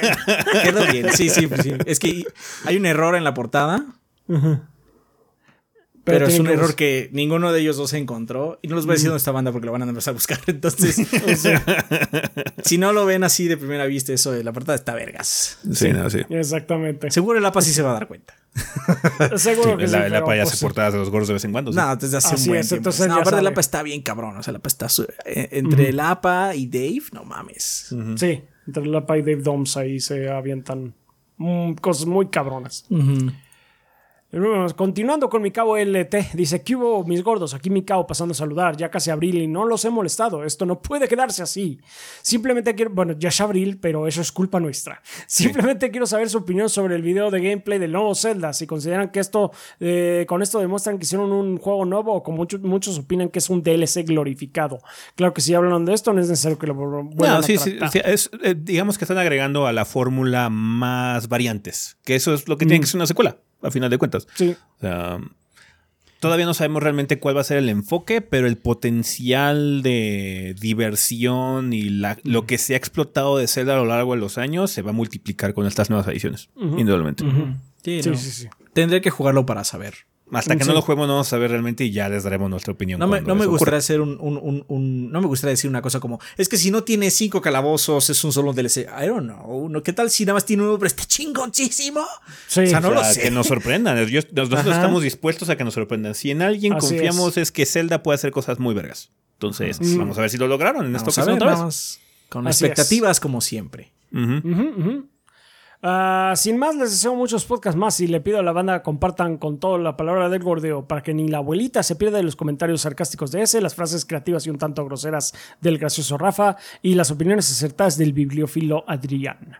Postdata, ah, ¿tienen algún juego que nunca hayan abierto? Sí. Ahí, sí, uno que otro. De Adrián lo- está buscando. algunos de Shin Megami Tensei nada más los compré en sus versiones de PlayStation 2 y nunca los abrí. Están ahí guardados. Porque tengo las versiones digitales, nada más las compré por puro colección. Sí, sí, sí, luego también es es- este, eso. No, pensé que tenía una cerrada, pero no, sí está abierta. Eventualmente Ah, voy bueno. a comprar una, una copia física de Resident Evil 4 y no la voy a abrir. es que yo tengo una versión física de Metroid Dread. Ah. Pero, yo, pero yo jugué la versión digital de los gordos primero. Luego me la compré la física para Mm, mí. ya. y fue sí, así sí. como, pero no la abrí por un rato. Más la tenía ahí. y- pero, pero dije, no, lo jugué en, en vacaciones, lo, lo jugué. Y entonces sí, está, está abierto. Seguramente tengo algún juego por ahí cerrado, pero. O sea, no, no es normal en mí. Generalmente las abro. La de Dread jugamos la que de hecho nos envió Nintendo. Pero pues es digital, entonces cada quien jugó ahí y demás. Pero ya después Ah, dije, creo, que, ah, creo que mi copia de Persona 5 Royal de PlayStation 5 sigue cerrada. También. Ah, ok. Sí, porque de- de- Digital. digital. No, como, I play this game. O sea, nada más la quiero por la colección para. ¡Pah! Sí. ¡Tiene la barrita blanca, güey! Está bueno. Ah, Tigre Negro. Ajá, creyó que sería otra semana sin mensaje mío, pero en realidad era yo, tío. Digo, Tigre Negro. Pregunta conflictiva de la semana. Hoy ando algo nostálgico, así que esta vez la pregunta, ¿cuáles eran sus caricaturas slash series favoritas cuando eran chavos? O sea, los noventas. Los noventas, Muchas, ¿no? O sea, Thundercats, Uf, sí. Tortugas Ninja. Tortugas Ninja. Nunca fui A tan fan me- de los halcones galácticos, pero me gustaban. A mí me, me encantaba Animaniacs. Animaniacs era muy Animaniacs bueno. era Animaniacs Fenomenoide. que muy sí, buena. Batman, la serie animada. Sí. Muy buena. La de Superman también es muy buena. X-Men. Los Ah, X-Men. Con la pinche X que va al fondo y explota. Em, pues esas, o sea, nada más son como nos salió, obviamente los Simpsons de esa época. Sí, los Simpsons de esa época eran. Es que aparte, tienen, tienen que considerar que a nosotros nos tocó la época cuando nosotros éramos niños, cuando decían Los Simpson, la primera caricatura para adultos. Y entonces, en teoría, no la tenías que estar viendo, porque era para adultos. Ajá. Y de hecho, en las escuelas era muy común que dijeran, no dejen que sus hijos, bueno, en reuniones de padres, no dejen que sus hijos vean a los Simpson y demás. Y claramente todo el mundo veía a los Simpson. Ah, de hecho, en- anécdota curiosa, sí se llegaron a tener el libro de, de la guía de la vida de Sí, Bart yo Simpson. tengo ese libro, yo tengo ese libro. Ese, ese mi papá me lo llegó a regalar en una eh, ocasión cuando estaba todavía en cuarto de primaria. Me acuerdo que lo llevé a la escuela, lo estuve presumiendo así con mis.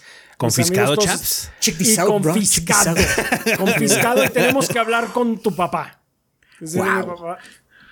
No es que Oh, aparte ese libro estaba traducido en castellano, entonces tenía muchas palabrotas Sí, españolas. tenía palabrotas Sí. español, sí, sí, sí. ¿A Sí, quién sí, sabe sí. que se le, ve el, se le ve el culo? Sí, Ajá. no decían, no trasero en ese libro, decían, decían culo. culo. Sí, sí, decían culo. Iván dice tío como mil veces también. Sí, sí, entonces pues sí. Pero sí, metí en mi- a mi papá en problemas por ese pinche. Mucha gente que dice, le to- dice que le tocó la época donde decían que Pokémon era como del diablo. A mí no me tocó eso, porque ya me tocó más grande. Me tocó la época donde los Simpson eran para adultos y entonces no los debes ver. Sí, Ah, en familia me dejaba verlo, claramente. ¿no? Pero- ahí sí, claro. También vimos mucho Dragon Ball, obviamente, Ranma y medio, cosas por el estilo nos tocó mucho. Sí, Ranma y medio, Los Caballeros del Zodiaco. Pues de Zodiaco. Mm. Ya no soy muy fan de caballeros, la verdad. Muchas, muchas de esas series han envejecido con diferentes eh, Grados eh, de grados de éxito. Así es. sí. Por cierto, lo- lo- fui a, fui este, este fin de semana fui al cine mucho. Eh, fui a ver la de Ajá. Calabozos y Dragones. Y salió el pinche trailer de la nueva película de Caballeros del Zodiaco y no había visto una cosa más mierda en mucho tiempo. Dios bendito, esta cosa se ve de la verga. ¿Quién aprobó esto? ¿Quién aprobó este trailer? ¿Quién dijo sí? Sí. es el anti-trailer, no te dan ganas de ir a verla. Sí, es bien Eh, pues cabrón, güey. Sí, What the fuck is this? Escuchar a Sean Bean decir Seiya fue la cosa más horrible que he hecho en mucho tiempo. Sean Bean diciendo Sean "Ay, Bean. es que no lo he visto. No lo he Sean visto. Bean. Now I'm Yo no lo he visto intrigued". porque la verdad es que Es sí me verga bien cabrón. Oh my god, hard times. ¿Qué tal está Calabozos y Dragones? Muy buena. Calabozos y Dragones hay en Dorset. Está muy divertida Calabozos ¿Sí? y Dragones. Ah, bueno. Sí. Ok. Yo vi John Wick. Ta- También fui a ver John Wick. Está good. chingona. That- esa película es una obra maestra de, John de- Wick de- está de- de muy acción. puerca. Sí. No mames, hay una parte, Ay. hay una escena que se, supongo que sí quiere saber cuál estoy diciendo. La, la top down, la que parece. no mames, sí. La que parece Parece Hotline, Miami. Miami. No mames, esa escena. Esa escena fue así como, no mames. Esa escena es una obra el maestra en sí misma. nada más. Salivando. Sí, Ah. el, el endorsement de esta semana. Tres películas, banda. Eh, Calabozos y Dragones, John Wick 4 y de hecho la película de Tetris que está en, en Apple TV está muy buena. La película de Tetris está muy buena. Qué cosas. Bueno, eh, eh, Sigamos adelante. Sigamos. adelante. Gracias, Tigre Negro. Un saludo a. El Gabo. Sí. Adrián, tú eres el hombre, Rafa es waifu y ese los pelones somos los más sexys. Que el gordeo sea eterno. Muchas gracias, Tigre Negro. Aladdin Sane nos dice: Hola gorditos, ¿qué tal? Llevo esta semana disfrutando del juego de Nine Years of Shadows. Quiero decirles que está súper entretenido. Tiene desafíos geniales. La historia aún no la comprendo al 100, ya que aún no lo acabo. Pero si les gusta la experiencia del Metroid de Game Boy Advance, Castlevania después de Symphony of the Night, eh, los dejo recomendados a toda la banda y que aprovechen el descuento. Espero en algún momento desarrollar algún videojuego de calidad y darles claves directamente a los gordos y a la comunidad. Soñar no cuesta nada. Sin más que Eh, decir, saludos, chingón. se les Ojalá quiere. que sí Mucho ánimo. Gracias. Mucho ánimo. Ojalá Sí, que, hay se- que checar of Shadow. Sí, Ojalá que sí, sí. queremos hacerlo, sí Va a haber checarlo. contenido, nada más. Estamos Va a tardar terminando un poco. otros. Ajá. Se va a tardar un poquito, otros sí. contenidos primero. Sí, sí va a haber banda. Eh, también nos eh, patrocinaron este mes de marzo El Witcher, Mugrimau, Seikado, Bleeding Beetle, Belzirk, Dalamar 1976, Enrique, Selmonelo, Ricky Rookie 73, Maurox 147, Verdevete, Miguel Ángel de Riquer, Mr. Fly 21, Joris Vergara, Blue Nacy, Kionashi, Mapachito Sarnoso, Diego Morroy Fraustro, Mario Montenegro, Obed, Eric Centeno, Bubble Gomers, Pedro Alberto Ramírez Arciniega, Eric Heredia Olea, Aaron Álvarez, Gazde, Mugi Guarano Cronos, Hideki, Armando Sanser, Denis Flores, Nefog, Esvin Zamora, Pablo Manuel Valenzuela Ochoa, Carótido y Esteban Meneses. Muchas gracias a todos ellos, muchas gracias a toda la gente, en, a todos nuestros Patreons, nuestros Lord Bombones que nos apoyan con 20 dólares o más mes con mes, que se aseguran de que Adrián y yo pues estemos viviendo del gordeo. Les agradecemos muchísimo. También a todos nuestros Patreons que con cantidades can- tan manejables como un dólar al mes, que son según eh, Patreon 30 pesos al mes, pero bueno, eh, pues nos apoyan muchísimo. Es, ya saben que es como invitarle unos chocorroles a Adrián o a mí un café al mes. Eh, también les damos las gracias. E igualmente, gracias a la gente que nos está viendo ahorita en YouTube. Un saludo a los del chat. Ya saben que esto está pregrabado, nada más es el estreno, pero pues saludo desde el pasado. Disculpen la tardanza, banda. No Eh, sé si de hecho sí va a entonces- haber estreno, porque generalmente cuando vamos tarde en el podcast nada más lo saco ya, para que Sí. Ah, bueno, entonces, tarde. bueno, si hay o no hay saludos de todas maneras. Saludos De a todas maneras, todos. saludos a toda la banda porque son chingones. Chi, chi, chi, chingones. Chingón. Muchas gracias por todo el apoyo, banda, en todas las plataformas en las que pueden apoyarnos. Así es, si nos dejan un super gracias, nos siguen, super sticker, lo que sea, también les agradecemos muchísimo, nos apoyan mucho. Igualmente, pues a toda la gente ahí en, en Twitch eh, que ha estado al pie de cañón, que estuvieron ahí muy eh, metidos co- eh, en, en el stream de, de seis horas de la novela visual, que quieren que, que siga ahí este, eh, con casual, pues básicamente leyéndoles, fine. Cuando haya oportunidad lo seguiré, banda. Eh, pues gracias por estar ahí en los streams también de God of War y de Metroid. Y pues en general, gracias a toda la gente que nos ve, nos escucha y difunde la palabra del gordeo. Ya saben que ustedes son la sangre del proyecto y sin ustedes no estaríamos aquí. Muchas gracias, banda. Muchas gracias, banda. Gracias. Vale, vamos a pasar a la sección de preguntas, banda. Ya saben que tienen tres caminos que pueden seguir para poder eh, formar parte de esta sección. Pueden dejar su pregunta en forma de comentario aquí en el video de YouTube. Solamente, por favor, coloquen la palabra pregunta al inicio del comentario para que sepamos que viene dirigida a esta sección. Pueden hacer lo mismo en la página o si no, entrar a nuestro servidor de Discord que es discord.gg diagonal 3 gordos B. eh, y ahí hay una sala específica para preguntas del podcast. También hay una para el tema de la semana, si es que quieren participar en lo del tema de la semana. Entonces, muchas gracias a toda la gente que lo ha hecho para poder tener sus interrogantes. Pero bueno, preguntas como cuáles, como la de Chaca 42, 45.2, del- nos escribe de la página, de hecho. Que dice, regoritos nalgones de mi corazón. Vengo con un par de preguntas para el segundo podcast más chingón de todo México. El primero siendo Critical Hit Pokémon Podcast. Qué bueno. Eh, Qué bueno que te guste, sí. Hace unos pocos podcasts mencionaban algo muy curioso, como Nintendo siempre trata de separarse todo el mundo, tanto de empresas y fans para evitar todo tipo de controversia y hacer parece que todo está yendo viento en popa en el mundo de Nintendo. Como Adrián dijo, Nintendo básicamente quiere ser Disney. ¿No Eso me dio... Eh, no, todos lo hemos dicho en algún punto, porque algún obvious. momento, O sea, sí. es como cuando, cuando alguien tiene mierdita aquí en el labio, eh, todo el mundo se da cuenta. Em, Dios. Está bien. Pero bueno, le dio para estas preguntas. Dice, primero, uno, ¿por qué Nintendo es tan exageradamente cuidadoso con sus IPs? Por ejemplo, cuando Fortnite sacó un teaser de su nueva temporada hace un par de años, se veían varios próximos personajes como Kratos y Master Chief en un mural. Salía Samus para meter presión a Nintendo de prestarles el personaje. Al parecer les dieron luz verde a Epic para meter al personaje, pero la única condición de Nintendo es que no podía salir en otras consolas que no sean de Nintendo. Incluso llegaron a pedir que no pudieran ver ni ver el personaje, como los carros de Mario y Luigi en Rocket League, donde cambian a un diseño genérico si los ven en PC u otras consolas. Incluso Disney no llega a ser tan así con Fortnite, ya que saben que esa madre es el comercial perfecto para películas u otros juegos. Incluso Metroid se podría ayudar mucho con una publicidad así. Básicamente se resume a Japón en específico y Japón muy tradicional. Eh, Nintendo, como le dijimos, es una extensión de lo que ya mencionamos. A Nintendo no le gusta estar ligado ni siquiera tangencialmente a algún tipo de controversia. Por eso Fortnite es- retrasaron Advance Wars. Fortnite es una situación que sí es muy padre, pero luego se puede prestar para algún tipo de controversia o puede llegar algún padre a decir, oye, ¿por qué tu producto de Mario o de Samus o lo que sea está en donde un dude tiene una K-47 y está baleando gente? Ajá, o sea... Pueden permitir muchas cosas similares en su plataforma. De hecho, Fortnite está en Switch.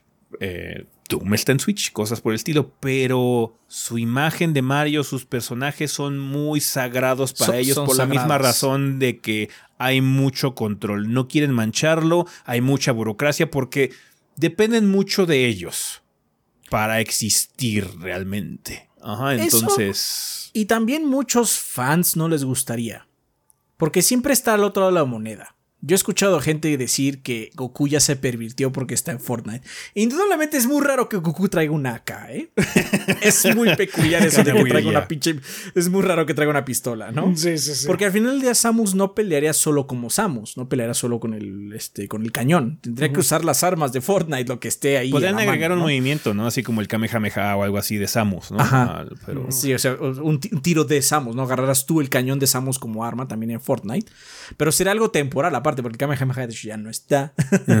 este, entonces, también hay gente del otro lado que es muy fan de, Ni- de Nintendo que dice, no, es que se va a pervertir la, la- la- la propiedad y Nintendo realmente está con ellos en ese sentido.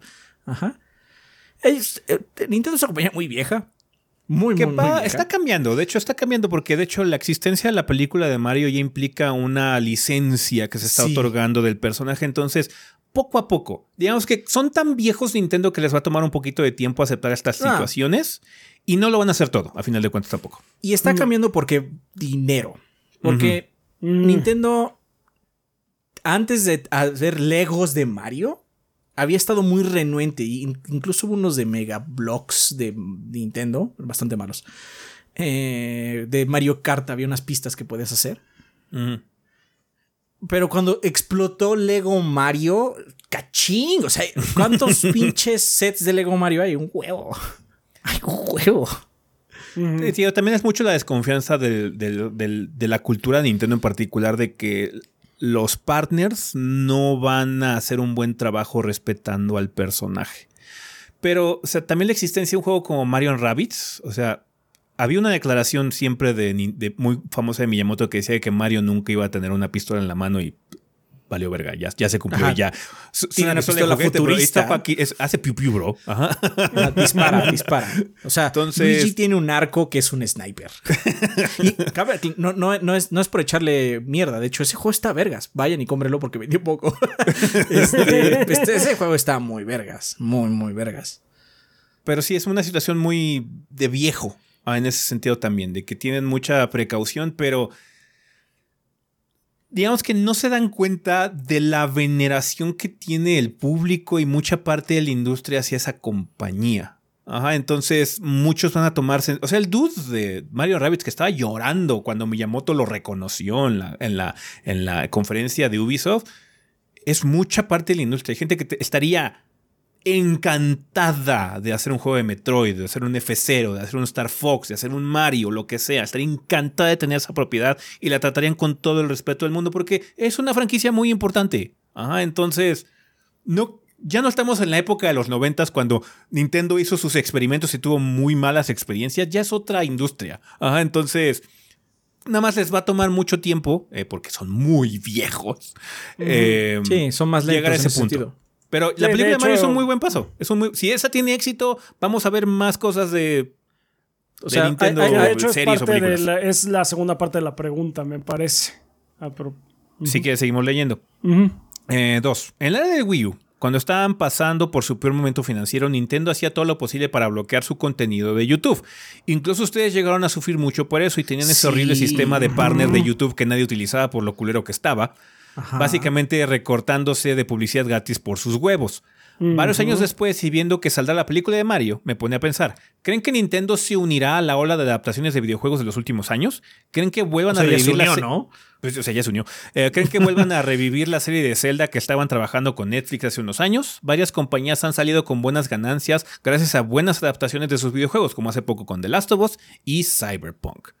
Esta es la prueba si la gente, o sea, ha habido mucha controversia con la película de Mario con respecto a las actuaciones de voz Chris Pratt y ahorita con Seth Rogen también ha habido algunas situaciones, pero ha habido cosas que han funcionado muy bien. La princesa Peach está muy bien, Bowser le quedó de pelos a, supuestamente la personalidad y lo que se ha mostrado con este Jack Black, se ve que ha estado bastante bien, los tres se ven muy bien. Em, no he visto, ya se estrenó la película, hubo, yo creo que ya opiniones en Estados Unidos, creo que aquí también o algo así, pero bueno, nosotros ya lo veremos, vamos a ver ya después de que se estrene en, cines abiertos, vamos a ver qué también responde la gente, qué tanto genera de ganancias. Hay buenos prospectos, eh, mucha gente que habla de cine dice que probablemente este sea el primer verano de películas más tradicional que hemos visto en un año gracias a la película de Mario en gran parte porque es un IP muy importante. Entonces, si les va bien, yo no veo por qué no. De hecho, yo siento que Zelda se podría prestar muy bien para algún tipo de animación de alto presupuesto. Realmente no me gustaría verlo live action, no me gustaría verlo 3D, me gustaría verlo anime no, 2D. Si lo hacen live action van a hacer hablar a Link. Sí, me gustaría que fuera anime 2D, algo así, en ese sentido. Como, como Cyberpunk, como Edge Runner. ¿Sabes, ah. ¿Sabes cómo me imagino la serie de Zelda? como la de Clone Wars original. Mm. Que tiene ah, ya, poco diálogo. Sí. Sí, sí, sí, sí, Este. Ay, ¿cómo se llama el director? Lo estoy buscando ahorita. Este. Es Tarkovsky, ¿no? Sí. Tartakovsky. Tartakovsky, algo así se llama así. Este. con pocos diálogos, más bien como mostrar la aventura y lo que es un calabozo. Muy atmosférica, ¿no? Muy atmosférica, porque o sea, es que si, si, no lo van a poner a hablar y va a ser un pendejazo. sí, va a ser un... wow, excuse me. o sea, quizás, quizás no así, pero más bien ahora el pendejazo, pero de ahora, nada más. Sí. Y entonces, no, no, no. me gustaría más que fuera así, atmosférica. Nunca olvidemos el discúlpame, princesa. no, y aparte, o sea, Zelda, aunque la gente le encuentra mucho significado al fondo, la historia de Zelda es como súper básica lo que tienes que hacer es mostrar el camino, el camino que sea peligroso, que sea una aventura. Bueno, yo lo padre del mundo. Claramente yo no soy productor de tele ni animadora, entonces estoy hablando nada más lo que me gustaría. eso puede ser o los sucesos que ocurrieron fuera de cámara para, los Lord Hunters, ¿no? Por, por, ejemplo, en Ocarina se habla de, de la guerra civil de Hyrule. You could focus on that. Pero no está, no está el link. Ya, preferiría que hicieran bien unas, una, una con el concepto básico y luego ya si quieren hacer como que se expandan y demás. Porque es como si hacer la historia de los Warriors. Es como si hicieras una película del universo de Mario y dijeras, pero vamos a enfocarnos antes de que Mario llegue al mundo. Guay. Déjame ver a Mario hacer sus pendejadas. Who cares? Es como esa serie de Gotham que hicieron. Vamos a hacer una serie de Gotham sin Batman. Ándale. Sin ah, Está bien, está bien. eso, así como. Tienen un punto, sí. Ya, ya, digamos que si ya tienes una bolita y hay muchas series, ah, sí, ya, otros conceptos más. O sea, Zelda se presta para spin-offs. Como tú dices, de hecho, el universo es muy rico, hay muchas cosas que luego no vemos. Muchas grandes batallas, muchos grandes personajes que vivieron en el pasado, pero nos toca ya cuando todo está destruido o cuando todo ya valió verga. Pero ya tiene que haber mínimo uno de Link con Link y Zelda, o sea, mínimo, porque si no, vamos a hacer algo de The Witcher, pero no vamos a empezar con Geralt. está bien, sí, sí, sí vamos a ver que ojalá que le vaya bien, porque las propiedades de Nintendo se pueden prestar para cosas muy padres. Hay un riesgo asociado, porque pues, la serie de Halo está ahí por una razón, pero si, si se tiene el cuidado que Nintendo suele tener, deberían ser productos de calidad. Entonces, ya estamos en una época en la que se está empezando a tomar en serio este desmadre. O sea, la serie de Last of Us está de huevos, es una excelente serie, entonces, sí, ya, ya, es un, ya hay un precedente diferente. Entonces, ayuda también a que incremente el público y no desaparezca el consciente colectivo, ¿no? Eh, para que Steve de Minecraft no sea más popular que Mario. Porque pues, probablemente ya lo es. Ajá, entonces sí. Eh, bueno, ahora se lo lavan. Pues hablando un poco del tema de los remakes de hace una semana, siento que se les olvidó un tipo de remake muy importante, el que rehace un juego que nunca salió en Japón. Eh, creo que sí lo no sé si lo mencionamos, pero si no, lo mencionamos en la reseña de Ishin. Eh, eh, estaría vergas un remake de Valkyria Chronicles 2 y 3 para tener toda la serie de con consolas modernas. También un remake de Shin Megami Tensei 1 y 2, porque ya es hora de que los traigan a este lado del charco. Pinche Atlus. primero que rescaten el 4. El 1 y 2. I mean, sure. Sería como ese remake de Wasteland que sacaron y que la gente se olvidó que existe. Básicamente porque son juegos muy viejos. Yo lo jugué un ratito. Y me fui. Entonces, o sea, estaría padre por contexto histérico, sería chido, pero siento que hay otros que son como más, verdes. Siento que son otros que funcionarían mejor todavía ahorita que hay tiempo.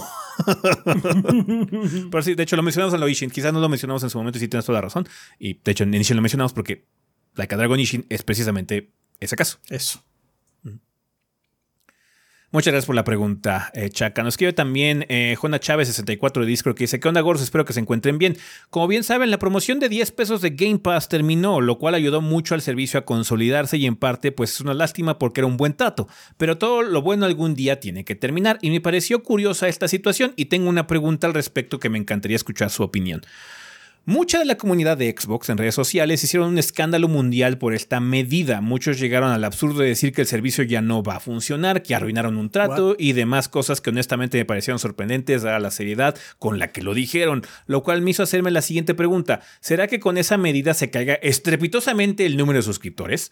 A simple vista yo diría que no, pero es cierto que hay una realidad muy tóxica donde muchísimas personas creaban multitud de multicuentas para tener el servicio a 10 pesos y naturalmente si no fueron capaces en muchísimo tiempo de siquiera aportar al buen trato que es el Game Pass, no creo que lo hagan ahora. ¿Ustedes qué opinan? Me encantaría saber su opinión ya que yo siempre he considerado que este tipo de servicios son un buen trato, pero a la vez son dañinos para la industria porque luego suceden estas situaciones donde la gente ya no quiere pagar ni siquiera un juego por la zona de confort que el Game Pass crea. Entonces me gustaría por favor saber su opinión al respecto. No creo que sea un golpe particularmente drástico para el Game Pass. Estoy seguro que Microsoft hizo como un montón de proyecciones diciendo qué pasaría si ya quitamos esto porque ya no nos está conveniendo lo de 10 pesos. Claramente eso por lo quitaron porque ya no les convenía.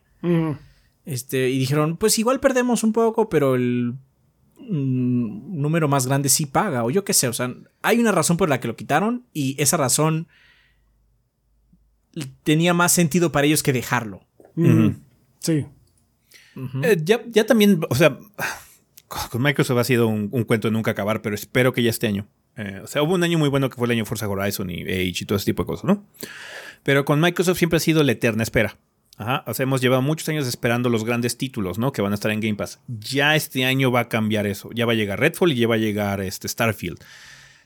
Ya tenemos que empezar a tener dinero de verdad en las arcas de Microsoft porque van a empezar a salir los peces grandes. Entonces, si puedes jugar todo Starfield por 10 pesos, como que no sale el trato. Ajá. Entonces, ya también va a empezar a cambiar eso. Yo creo que el año que entramos a tener ya el, este juego Ninja Theory, quizás Fable, no sé, todo tipo de situaciones ya van a empezar a llegar. Entonces, cosas AAA que ya necesitan tener un poco más de recaudación, pues van a justificar y van a ser el atractivo. O sea, quizás no tengas que pagar 10 pesos, pero pagar 200 pesos por probar Starfield o jugar un mes Starfield y quizás terminarlo ya con eso darte por bien servido, es un excelente trato, bro. Ajá, entonces. Sí, está barato. Yo creo que también Microsoft ya sopesó eso. ¿Sabes qué? Ya van a empezar a salir los heavy hitters yo creo que ya podemos, aunque se genere enojo, se genere un poco de desconecte con la gente, la atracción de estos títulos va a decir, ¿qué hago? ¿Lo compro y de todos me van a dar dinero? ¿O pago un mes de Game Pass y quizás los enganche con el servicio nuevamente, ¿no? Entonces, siento que duró mucho. Duró bastante, de hecho. Entonces, y como dices, mucha gente hacía eso de las multicuentas. Ajá. No, y si mucha gente abusaba, o sea, eso es real. Sí. Porque incluso youtubers de alto perfil decían, hagan eso. Eso es abusar del sistema. Sí. Y pues también. todas las cosas chidas se acaban también. Si quieren un trato así, paguen PlayStation Plus Extra. Ahorita tiene por 15 varos, te llevas un mes, entonces. ¡Ey! Aprovechenlo hasta que se acabe. Hasta que Sí, pero sí, yo creo que es porque vienen los juegos grandes. Entonces ya tienen que empezar a, ¿sabes qué? Vamos a cortar esto de aquí porque aquí estamos drenando dinero, que quizás no sea mucho, pero pues, es una compañía que no le gusta drenar dinero, entonces... Pues es suficiente para que lo consideraran. Sí. Eh, termina diciendo, los quiero mucho gordos, les deseo lo mejor y ánimo con la chamba que sabemos todos, la hacen con mucha calidad. Muchas gracias. Eh, Jonah Chávez, salud también para allá. Y finalmente tenemos la pregunta de Luis Roberto Sedano Mesa de YouTube que dice, buenas gordos y banda, aquí otra pregunta luego de lo visto en Zelda Tears of the Kingdom, pero respecto a las quejas que llevan eh, pasando hace tiempo en Internet, el susodicho DLC a precio completo. Posiblemente digan que es gente que comenta por dar hate, pero aún así, si no lo han hecho antes, creo que sería interesante su opinión sobre secuelas que a primer trailer no traen mucho cambio gráfico, pero que las mecánicas nuevas sí... Pero, que las, pero por las mecánicas nuevas, sí es juego bien recibido en términos de secuela. Mira, este, este de DLC por precio completo y todo empezó mucho con God of War. Son haters. Sí. Son haters. No sabemos cómo este es Zelda. Pero yo ah, no voy con la mentalidad de va a ser un DLC nada más que este, a precio completo. ¿Podría ser el caso que se sienta así? No lo sé. Ok, podría ser, pero. A, priori no lo sé, no lo he jugado. y nadie, o sea, nadie lo ha jugado más allá de los que lo están desarrollando y los que hicieron eh, calidad y eso, que son un puñado de gente nada más. Sí. Sí, haters. Porque aparte, o sea, con, God of War no es así. El juego es muchísimo más grande que el 2018. Ojalá los DLCs fueran así. Ajá. Sí, este, es, un juego completamente grande, que tiene su historia y termina bien, tiene buen gameplay. Eran haters. Algunos después de la salida lo siguieron ahí tamboreando, pero se murió porque la gente jugó y no, el juego está chingón. Me gusta chingón, está muy padre. Seguramente va a pasar así con Zelda para los que estén diciendo, porque. o sea, nosotros no estamos con la percepción de que va a estar malo. ¿Para qué, por, qué, por qué quisiera que el juego estuviera malo? Quizás, quizás no tenga, es lo que dijimos, quizás no tenga mucho de las cosas que yo estoy pidiendo, me gustaría ver, ¿no? Así de que ojalá hubiera 10 calabozos chingones en, lugar de 100 shrines, pero igual son 100 shrines y pues ni modo, no, no me llegó a mí en ese sentido, pero a mucha gente sí, entonces nada más es eso. Eh, hay cosas que son expectativas que uno tiene la gente, pero dejar todo en el aspecto visual es una idea muy vieja que me sorprende que siga existiendo todavía. Em, sí. No, o sea, y más cuando es una continuación narrativa, por ejemplo, como en el caso de God of War, como en el caso de Tears of the Kingdom. Tears of the Kingdom es una continuación directa de Breath of the Wild. Es el Majora's Mask de este juego. Entonces, ya, Quizás en el siguiente, cuando ya el siguiente Zelda sea otra cosa, con un concepto muy distinto, bla, bla, ok, si se ve igual, igual y ya hablamos, ¿no? ¿Sabes qué? Quizás está extraño, bla, bla. con Nintendo nunca va a ser ni siquiera un poderío gráfico, nada va a ser un cambio de estilo. Ajá, nada más, porque su Switch no da para más. Entonces, sí, no, la gente que dice eso, como dice, simplemente se resumen a haters. Es gente que no le gusta celebrar las cosas, le gusta nada más echarle caca a las cosas en Internet. Y ni siquiera juega. Esos güeyes no son fans. No estamos diciendo gente que da comentarios negativos de los juegos. Ser negativo de algo que te gusta también es bueno. Ver los puntos malos a las cosas es bueno también. Es lo que te gustaría ver mejorado. Ajá. Hay una línea que cruzas cuando ya nada más eres un hater. Cuando nada más echas mierda por echar mierda y ser negativo por ser negativo. Y hay una línea muy obvia. Y esa gente que está diciendo eso de un juego que ni han probado, que solo hemos visto en nada más haters. Esa gente no es fan. Esa gente no es fan de los juegos. Cree que es fan de los juegos, se siente muy fan de los juegos, muy conocedora, pero no lo son. Son mugre de zapatos esos güeyes. Punto. Entonces, sí, este, hasta que salga el producto y ya que lo evaluemos, es cuando ya decimos, porque sí te puede dar mal espina algo, ¿no? Como lo que pasó con Suicide Squad, ¿no? Pero es porque hay muchas cosas de, ah, es que servicio y hay mucho antecedente histórico, quizás el gameplay no te llamó la atención, no sé, muy padre, no fue presentado muy bien, quizás a ti no te gustó lo que mostraron, porque es que el gameplay no me pareció padre, eso de fusionar cosas, no sé más interesante, no veo el potencial, bla, bla.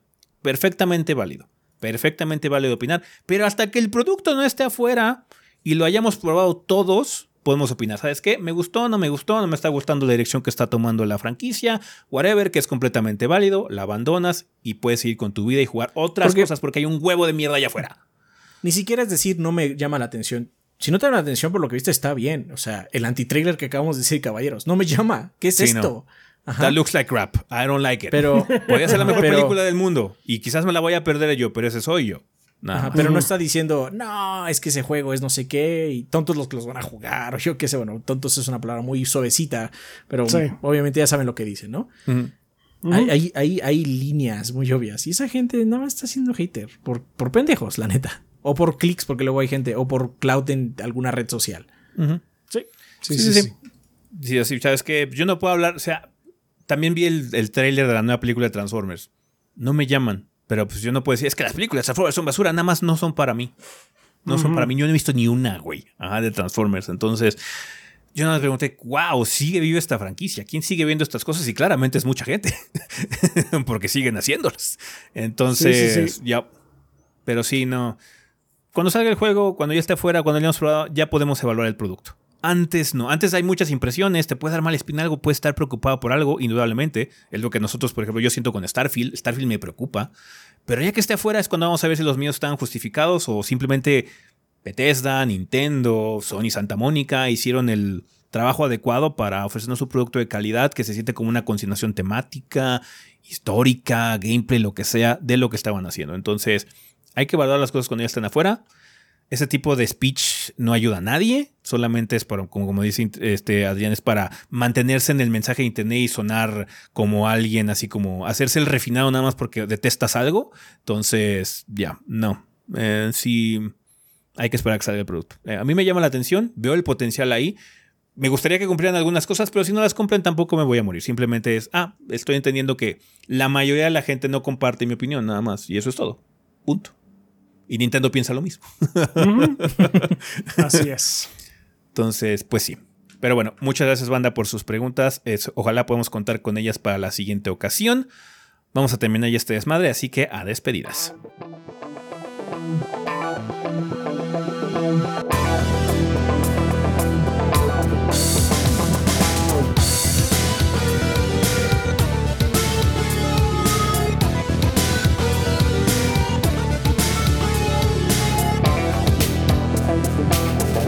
Y bueno, banda, pues ya estamos aquí en la parte final final de este episodio. No tenemos regalos en esta ocasión. Muchísimas gracias a la gente que siempre manda regalos, pero en esta ocasión no hubo. Así que ni modo, ojalá que haya la siguiente semana. Recomendaciones, pues fue Ishin, esta vergas. Ishin, Paranormal Sight y las otras ya las dijimos. Sí, también películas, que, recomendamos a la mitad ahorita raro, del episodio. Raro, raro. Tetris, John Wick 4 y Dungeons and Dragons están buenas. Pero bueno, banda, nada más queda recordarles que tenemos redes sociales, nos pueden encontrar en Facebook y en Instagram como Tres Gordos Bastados o Tres Gordos B. Nuestra cuenta principal de Twitter es TreeChobiB. Si no tenemos nuestras cuentas personales, que es Chobi el Rafa, Chobi Adrián y Chobi S. Eh, también está Kid-BG, eh, Chobi Gris, por si quieren este, platicar con algunos miembros del staff de forma directa. Muchas gracias, banda, por apoyarnos en Patreon. Es inicio de mes, gracias a la gente que se quedó con nosotros para el, el esfuerzo en Patreon de abril. Ya la siguiente semana tendremos listas actualizadas para la sección de los patrocinados oficiales una disculpa, es por la situación de grabación tan extraña que tuvimos en esta ocasión. Muchas gracias por todo el apoyo. También a toda la gente de Twitch, a toda la gente de YouTube que nos apoya de forma económica con las opciones de monetización, a toda la gente que compra productos en la tienda y a toda la gente que escucha la versión en audio de este programa a través de iTunes, Apple Podcasts, Spotify, Podbean y demás. Muchísimas gracias por todo su apoyo, banda, por estar aquí y por escucharnos. Un saludo donde quiera que estén y pensamiento final. Sean Beam, ya. Dios, Dios, eh, nada más por puro morbo lo voy a ver. el trailer. Véanlo. O sea, lo que me extrañó es que también no veo a los demás caballeros. No sé si los hayan ocultado. Creo que nada más vi a Iki. Pero sí, Oh, no se ve. Y doesn't look good, man. No, no, no me llama la atención, pero bueno. Pues, hey, bueno. Ojalá esté buenísima, pero sí, I don't, I don't, I don't see it. Pero es Sony. sí. Sí, sí, perdón, it, desconfianza. Desconfianza, pero bueno. Está bien. Vale. Pues bueno, banda, eso sería todo con respecto a este episodio. Nosotros nos vamos. Bye. Bye. Bye.